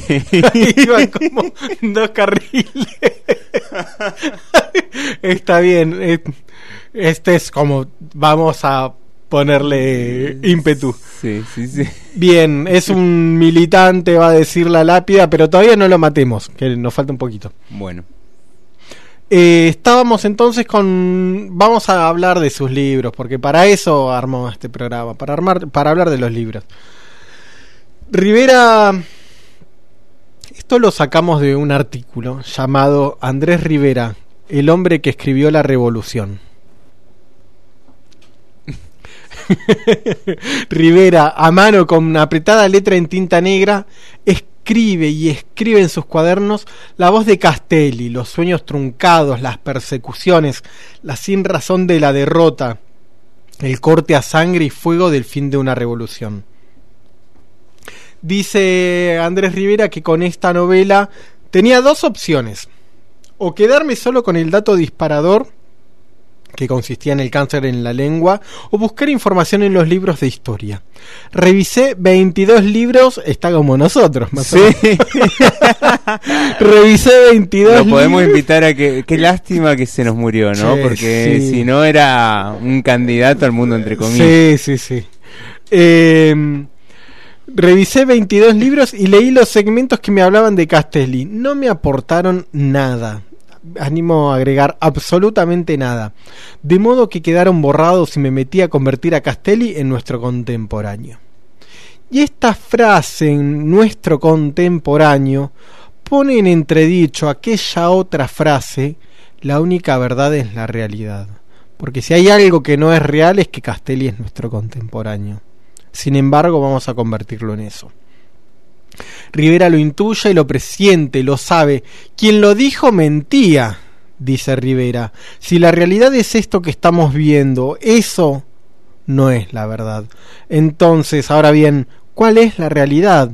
¿La que dicen los partes oficiales? ¿El optimismo del poder ejecutivo? ¿La desesperanza que recorre a la mayoría de la sociedad argentina y me animo a decir chubutense? ¿O la verdad puede ser otra? ¿Estamos tan seguros de que la sociedad argentina y chubutense bajó los brazos? ¿Estamos tan seguros de que no tiene reservas para en algún momento manifestarse y no aceptar este mundo que le imponen? Bien, bien Andrés Rivera. No nos está saliendo peronista el programa. Si alguien no lo leyó a, a Rivera y si alguien no leyó La Revolución es un sueño eterno, le podemos decir de qué va. Así como vendemos el libro como se vendían en los trenes. Contratapa. Contratapa. Ya los turbulentos días de mayo de 1810 han quedado lejos. Se notó el cambio de voz, ¿no? No. A ver, inténtelo nuevamente. A ver, me voy a esforzar. Ya los turbulentos días de mayo de 1810 han quedado lejos. Tras ser uno de los representantes de la primera junta y el gran orador de la revolución, Juan José Castelli está confinado en su casa, derrotado como hombre político y consumido como por una enfermedad que lo llevará a la muerte. Con las pocas fuerzas que le quedan escribe ahora en su cuaderno de tapas rojas sus pensamientos y recuerdos. Ya no hay lugar para las acaloradas polémicas entre adversarios. Es que el invierno llega a las puertas de una ciudad que extermina la utopía, pero no su memoria. Y en ese deseo mal logrado de forjar entre todos un país libre y justo, se convertirá en una obsesión de sus últimos días. Y acá viene la pregunta del millón de dólares. ¿Acaso hay alguna revolución que pueda compensar la pena de los hombres y mujeres o se trata simplemente de un sueño imposible? Escribía un poco este chabón, ¿no? Escribía un poco. Esa es la novela sobre Castelli. Dice Nacho Albarracín que nos está escuchando. Nada más van a decir. Aguanta, Nacho. La segunda novela que vamos a mencionar en esta especie de trilogía es El Farmer. Para los que no manejan el inglés tal como lo hacemos nosotros, con una extrema fluidez digna de Cambridge de Brighton, el farmer significa el granjero. Acá vemos al brigadier último, al último don Juan Manuel de Rosas. Está exiliado en Inglaterra, es el hombre que dominó los destinos públicos y privados de Argentina durante más de 20 años. Se ha convertido en un farmer, un modesto granjero a las afueras de Southampton. Está solo, se siente vencido, viejo y olvidado por todos. Todos no lo van a olvidar. Sarmiento no lo va a olvidar, Echeverría tampoco. Pero él no olvida. A lo largo del 27 de diciembre de 1871, yo tengo que decir que el 27 de diciembre es el día de mi cumpleaños. Bueno, no de 1871. lo vamos a anotar. Eh, acurrucado junto a un brasero y con la sola compañía de una perra en celo, repasa con minucioso rencor. Me gusta eso del minucioso rencor. Borgiano. Es muy borgiano, sí, sí, sí. Los esplendores y miserias que marcaron sus días. Es que me gusta Borges, por eso.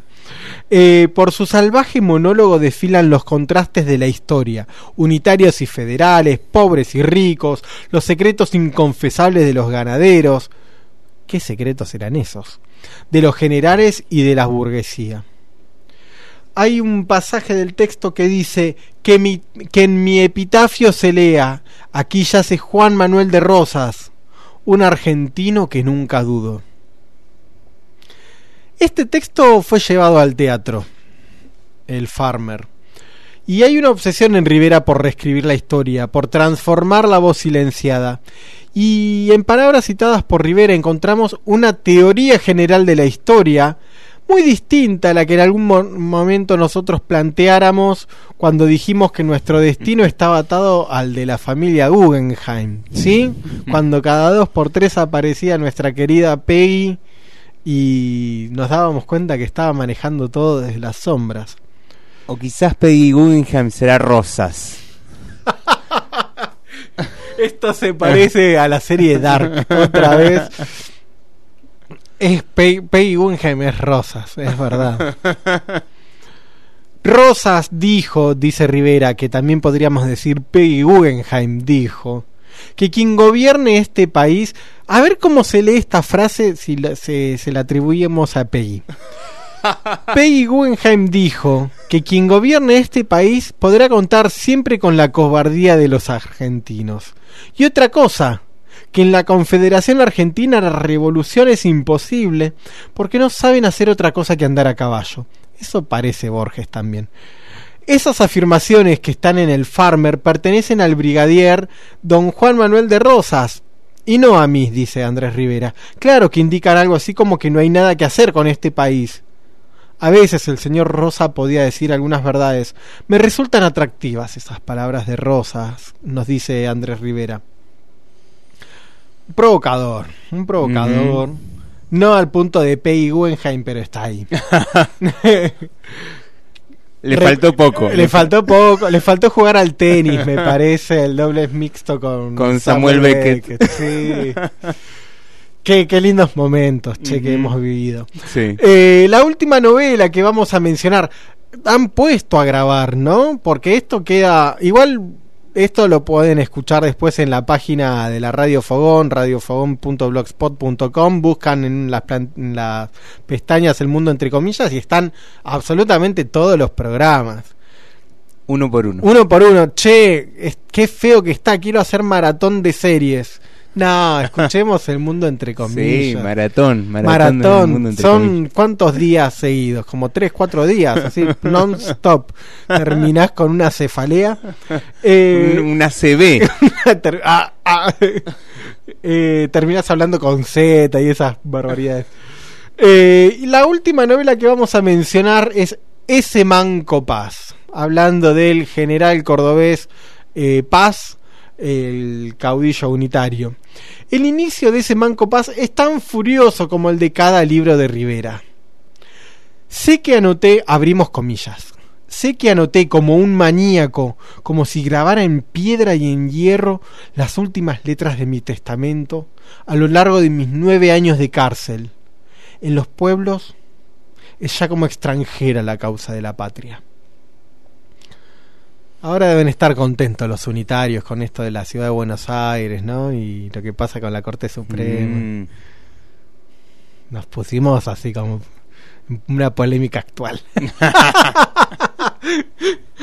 Andrés Rivera escribe otras cosas, bocha de cosas, otras muchísimas cosas, pero las dejamos por acá un poco para no cansarlo a Nacho que está ahí terminando de comer y que ya sabe, ya se debe estar lamentando del pedido que nos hizo. ¿Por Sí. qué hablé? ¿Para qué les pedí ¿Para qué les pedía esto? a estos imberbes? Sí, la próxima vez me hago silencio. Recordamos, el carnet número 4 de la Asociación de Amigos del Mundo, entre comillas, es el de Nacho. Creo que se juntan una vez por mes a reescuchar los programas. Bien, qué bueno. Sí, se ve que eligen un programa. Che, ¿por qué no escuchamos el de... El de, claro. Tal, no sé, qué sé yo. El de... De Olga Escorojodova. Sí, el de Severino y Giovanni, viste que está todo medio podrido. ¿Por qué no escuchamos el Severino?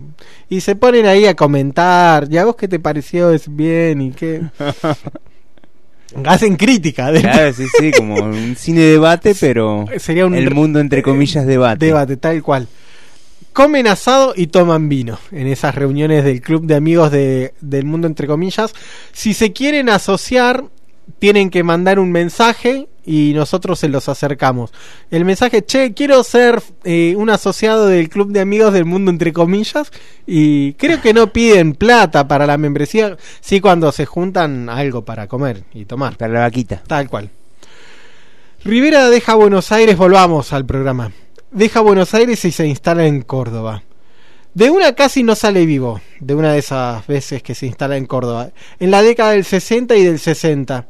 Es por esta cuestión que había, no sé si se enteró que en Córdoba había barullo, en esa época con las organizaciones obreras y las represiones. Es como que los cordobeses son buenos en eso. Y para el cuarteto. Y para el cuarteto, son...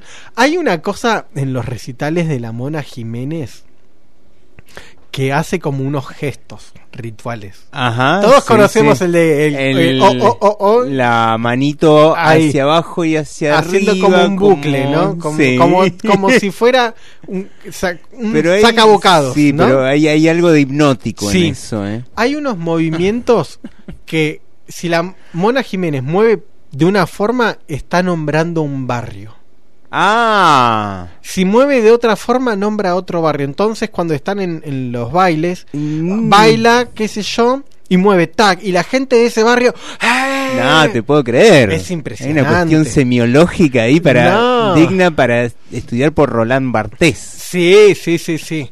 Eh, habría que ir a uno de esos conciertos. Yo nunca fui a uno de esos conciertos. Deben ser maravillosos. Cortar la botella, quemarla un poquito para que no te rompa el labio. Eh, Ah, no, no, esa no la tenía. Ah, oh. No. Bueno, estuve algunas veces en Córdoba. Eh, Rivera dijimos que deja Buenos Aires, se muda a Córdoba y se muda también a otro lugar eh, de Córdoba, un lugar que se llama Bellavista, pero se muda sobre todo porque era un viejo comunista.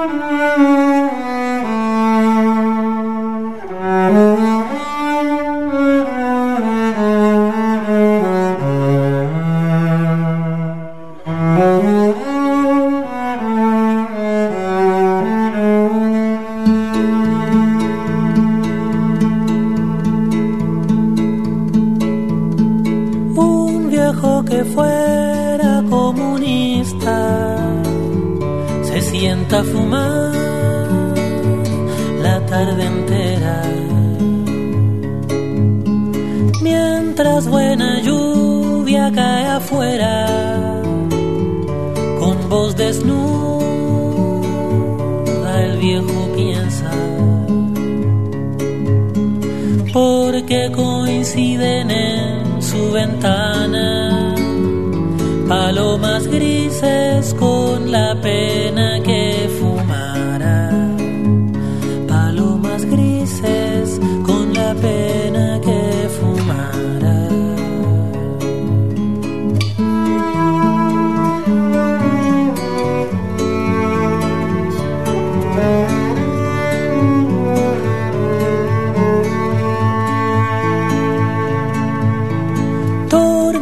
Sus ojos a un día lejos, cuando un libro, un beso, una muchacha, un pensamiento. Cuando un libro, un beso, una muchacha, un pensamiento. Cree que ya nada lo sorprende, que seguro de espanto desgastó el espanto, desgastó el llanto.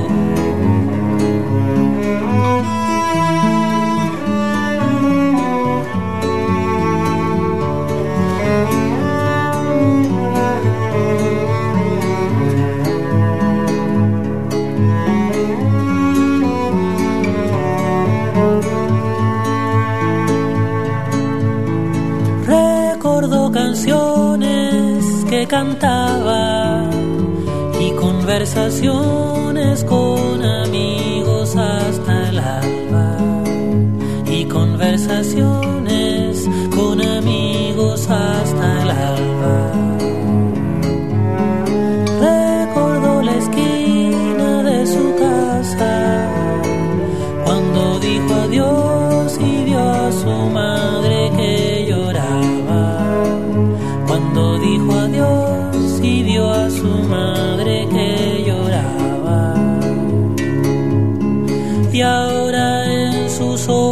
También llueve, pues le sorprende que aún le duelen los años la vida, su amor, los años,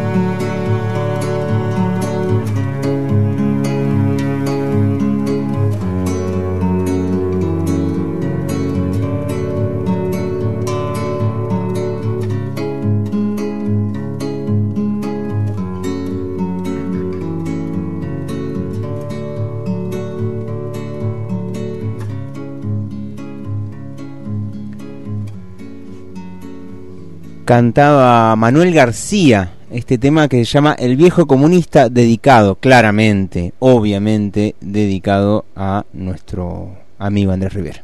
Es como un ciclotímico del dancing. Sí, va pasando por diferentes arriba. estados de ánimo. Sí, es como un, un recorrido por el espíritu esto. Ahora me siento un poco más sereno. Qué bueno. Sí, qué bueno. sí, sí. Se instala en Bellavista Andrés Rivera con Susi Fiorito. No, Nacho, la Bellavista que está cerca de Muñiz, aquella que hemos recorrido separadamente, ¿no? Sino en Córdoba. Tampoco la que el barrio Bellavista en Bolsón. No, no, no, por supuesto que no. Estamos en Córdoba y se mudan ahí en el año 95. Este Bellavista, por suerte, nada tiene que ver con ese que ha recorrido Nacho en bicicleta, que es el Bellavista del Opus Dei y los militares. Eh, en algún momento creo que ya hemos dicho que habían salido carteles hacia esa época, más o menos 95, 96, que decían San Miguel, el partido, ¿no? Capital nacional de la derecha. Bueno, de ahí venimos. Mm. Este es otro barrio Bellavista, levantado por obreros y desocupados en la ciudad de Córdoba. En el año 95 ser un desocupado era casi como una cosa cotidiana, tristemente cotidiana, ¿no? Mm. Eh, decimos entonces que cerca de la ciudad de Córdoba se instala, se construye este nuevo barrio. Quien tuvo muchísimo, si no todo que ver con todo esto, fue la misma Susana Fiori. ¿sí? Eh, Fiori no, Fiori es el que me va a instalar el gas. Fiorito. Eh, cerca de la Biblioteca Popular gestionada por ella misma, donde el escritor coordina un ciclo de cine que se celebraba los viernes. Así que Andrés Rivera coordinaba un ciclo de cine. ¿Qué vamos a ver hoy? Una de Jodorowsky, dice. ¿Cuál? La montaña Misteriosa. misteriosa o mágica. No, esa era la novela de Thomas Mann. Eh, el topo. Mm. Y así armaban un ciclo de cine y, y discutían. ¿Qué vamos a escuchar ahora? El mundo entre comillas.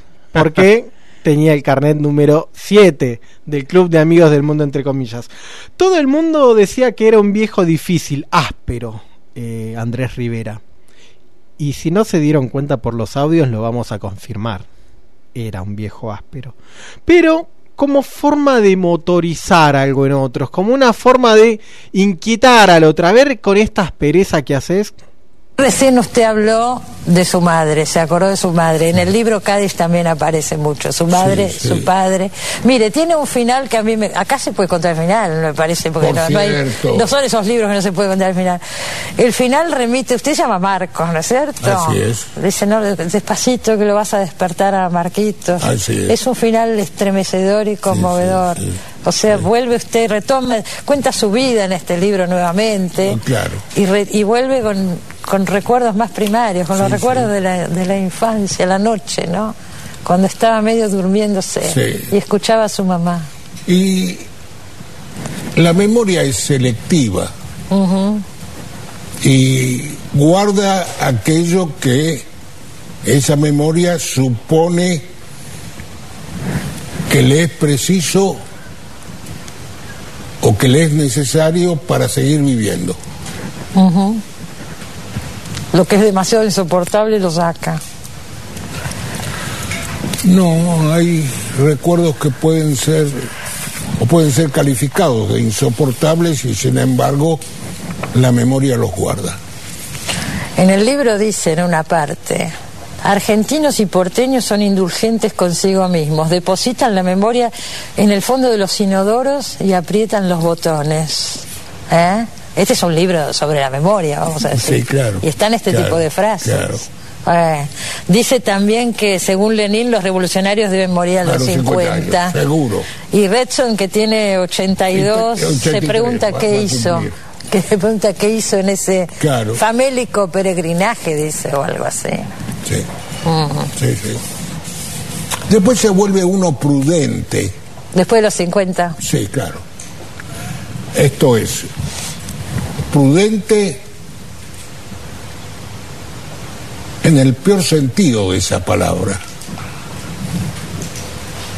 Conservador. Claro. eh, Está por cumplir 83, me dijo, así ¿no? es. Y digo, ¿usted eh, se considera un revolucionario No. a los 80? ¿Lo fue de joven?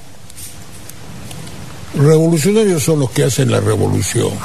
Usted quiso hacer la revolución, militó en el Partido Comunista, Sí, tiene sí, toda una historia eso, pero- de sindicalismo, de Sí, lucha. ¿Y, ¿Y qué? Pregunto. Sí, sí, ¿y qué? Le preguntaron acerca de su imaginación A Faulkner. a Faulkner y respondió, no conozco a la dama imaginación, conozco trabajo, trabajo y trabajo. Mm. ¿Y a usted le pasa así también? Sí, Pero me dice que ahora este, este, este, perdió el, el ímpetu, El no sé cómo fue que claro. el ímpetu. Entonces, tengo acumulada una cantidad de papeles. Claro, en material. Por ejemplo, este Fioravante, usted podría Sí, hacer sí. una gran novela como Fioravante. Tengo ese, ese cúmulo de papeles está allí eh, frente a mí, no me perturba, pero está allí frente a mí. Es posible que me ese esa pequeña parva de papeles y digo es posible, solamente digo es posible, me reclame algo. Cuando no pueda resistir a ese reclamo, me pondré a escribir. Eh, La fuerza que tienen sus libros también depende en parte de eso, de la gran, del gran, la gran cantidad de material que uno supone que dejó afuera, porque es una síntesis eh, extraordinaria, le diré Claro. que usted Bueno, pero ese es ese es el aprendizaje. Claro, bueno. Que no eh, es un aprendizaje que no tiene fin. Mm. No hay un punto en que uno se puede decir aquí terminé. Claro. Me salió perfecto, ya está, lo logré. Claro, Eso no, no. existe jamás. No existe. Y mientras tanto, por ejemplo, ahora que me dice, estoy acumulando material, pero no tengo el ímpetu o el sí. impulso o lo que fuera. Lee. ¿Cómo Leo. pasa el día? Lee. Leo Mm. y me da muchísimo placer. Mm. Borges otra vez. Da más placer leer a los otros que escribir. Y sí es cierto. A usted también le pasa. Porque claro, yo abro el libro de otro y encuentro de inmediato lo que creo que son errores. Lo que por ahí no puede ver en usted. Claro, puedo Claro, verlo en el otro. Claro. Pero también sé que, que no sigue demasiado a la literatura argentina actual. Lo que se está produciendo ahora no le interesa demasiado, ¿no?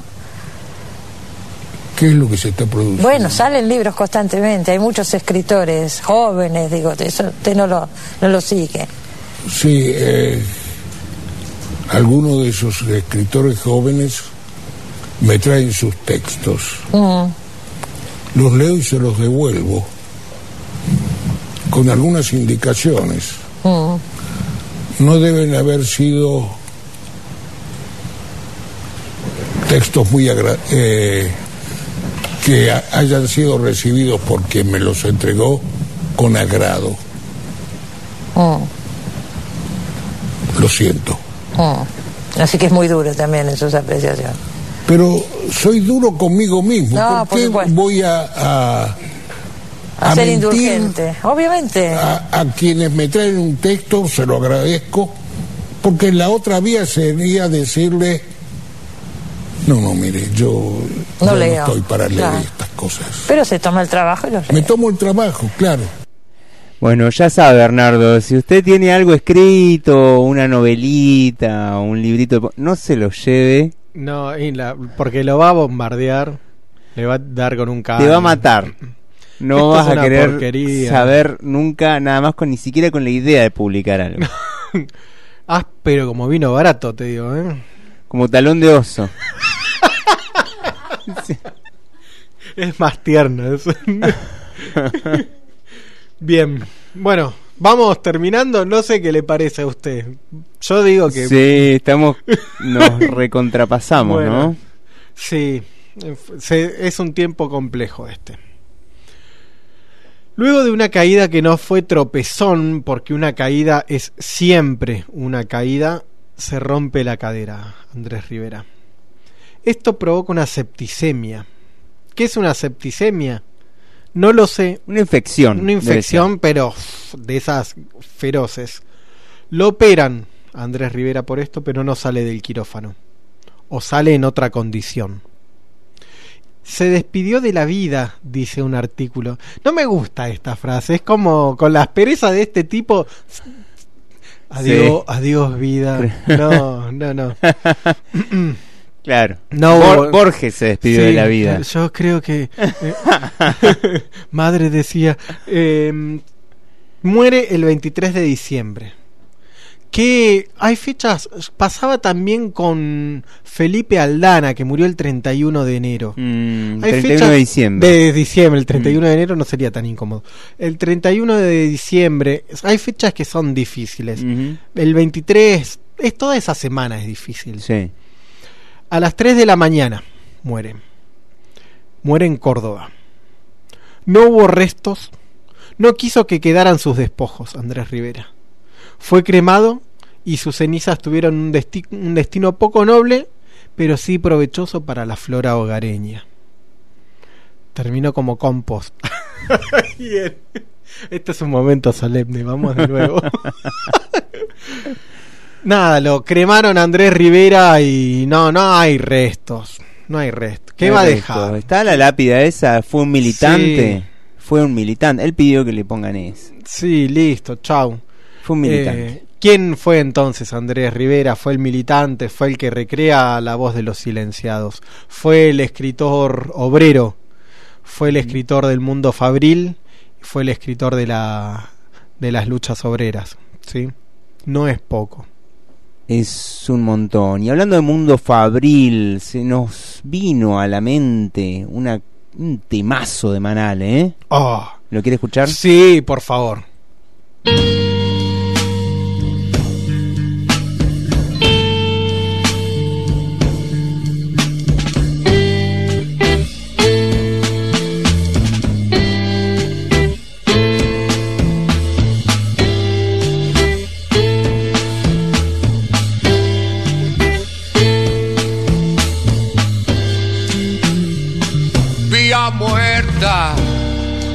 Calle con asfalto, siempre destrozado.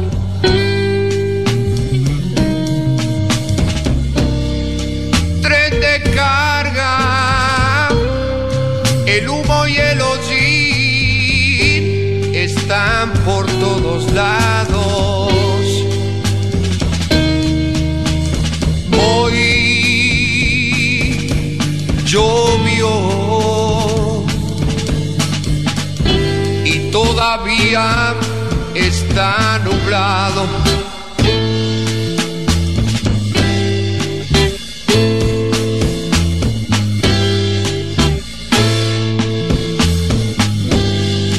Surge aceite, barriles en el barro, galpón abandonado.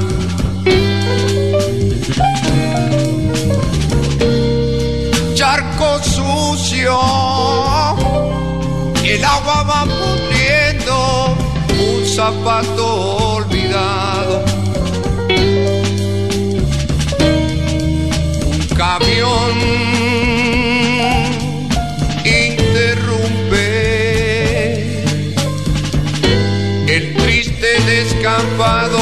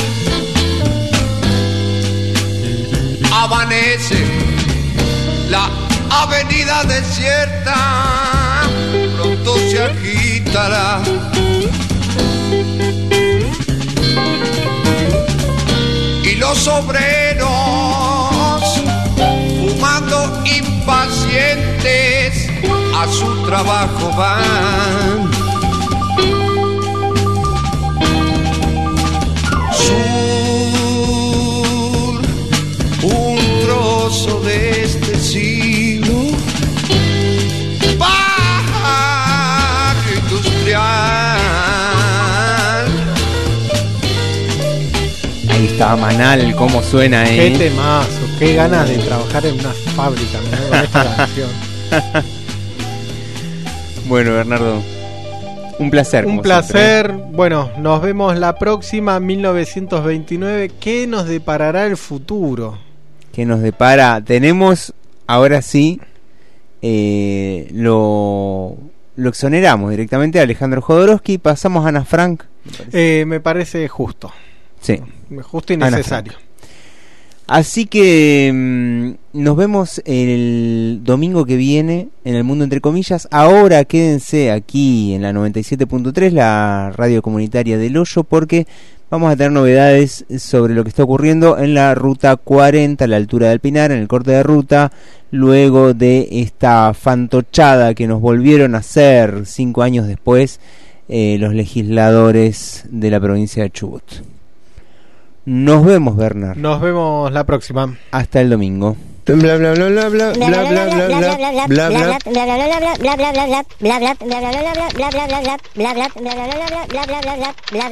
Y cerramos comillas. Así cerramos comillas hasta el próximo domingo.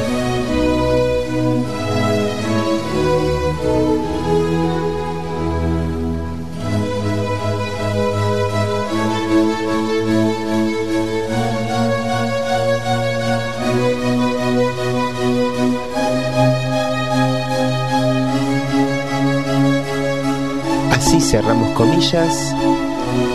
Hasta el próximo domingo a las 5 de la tarde por Radio Fogón.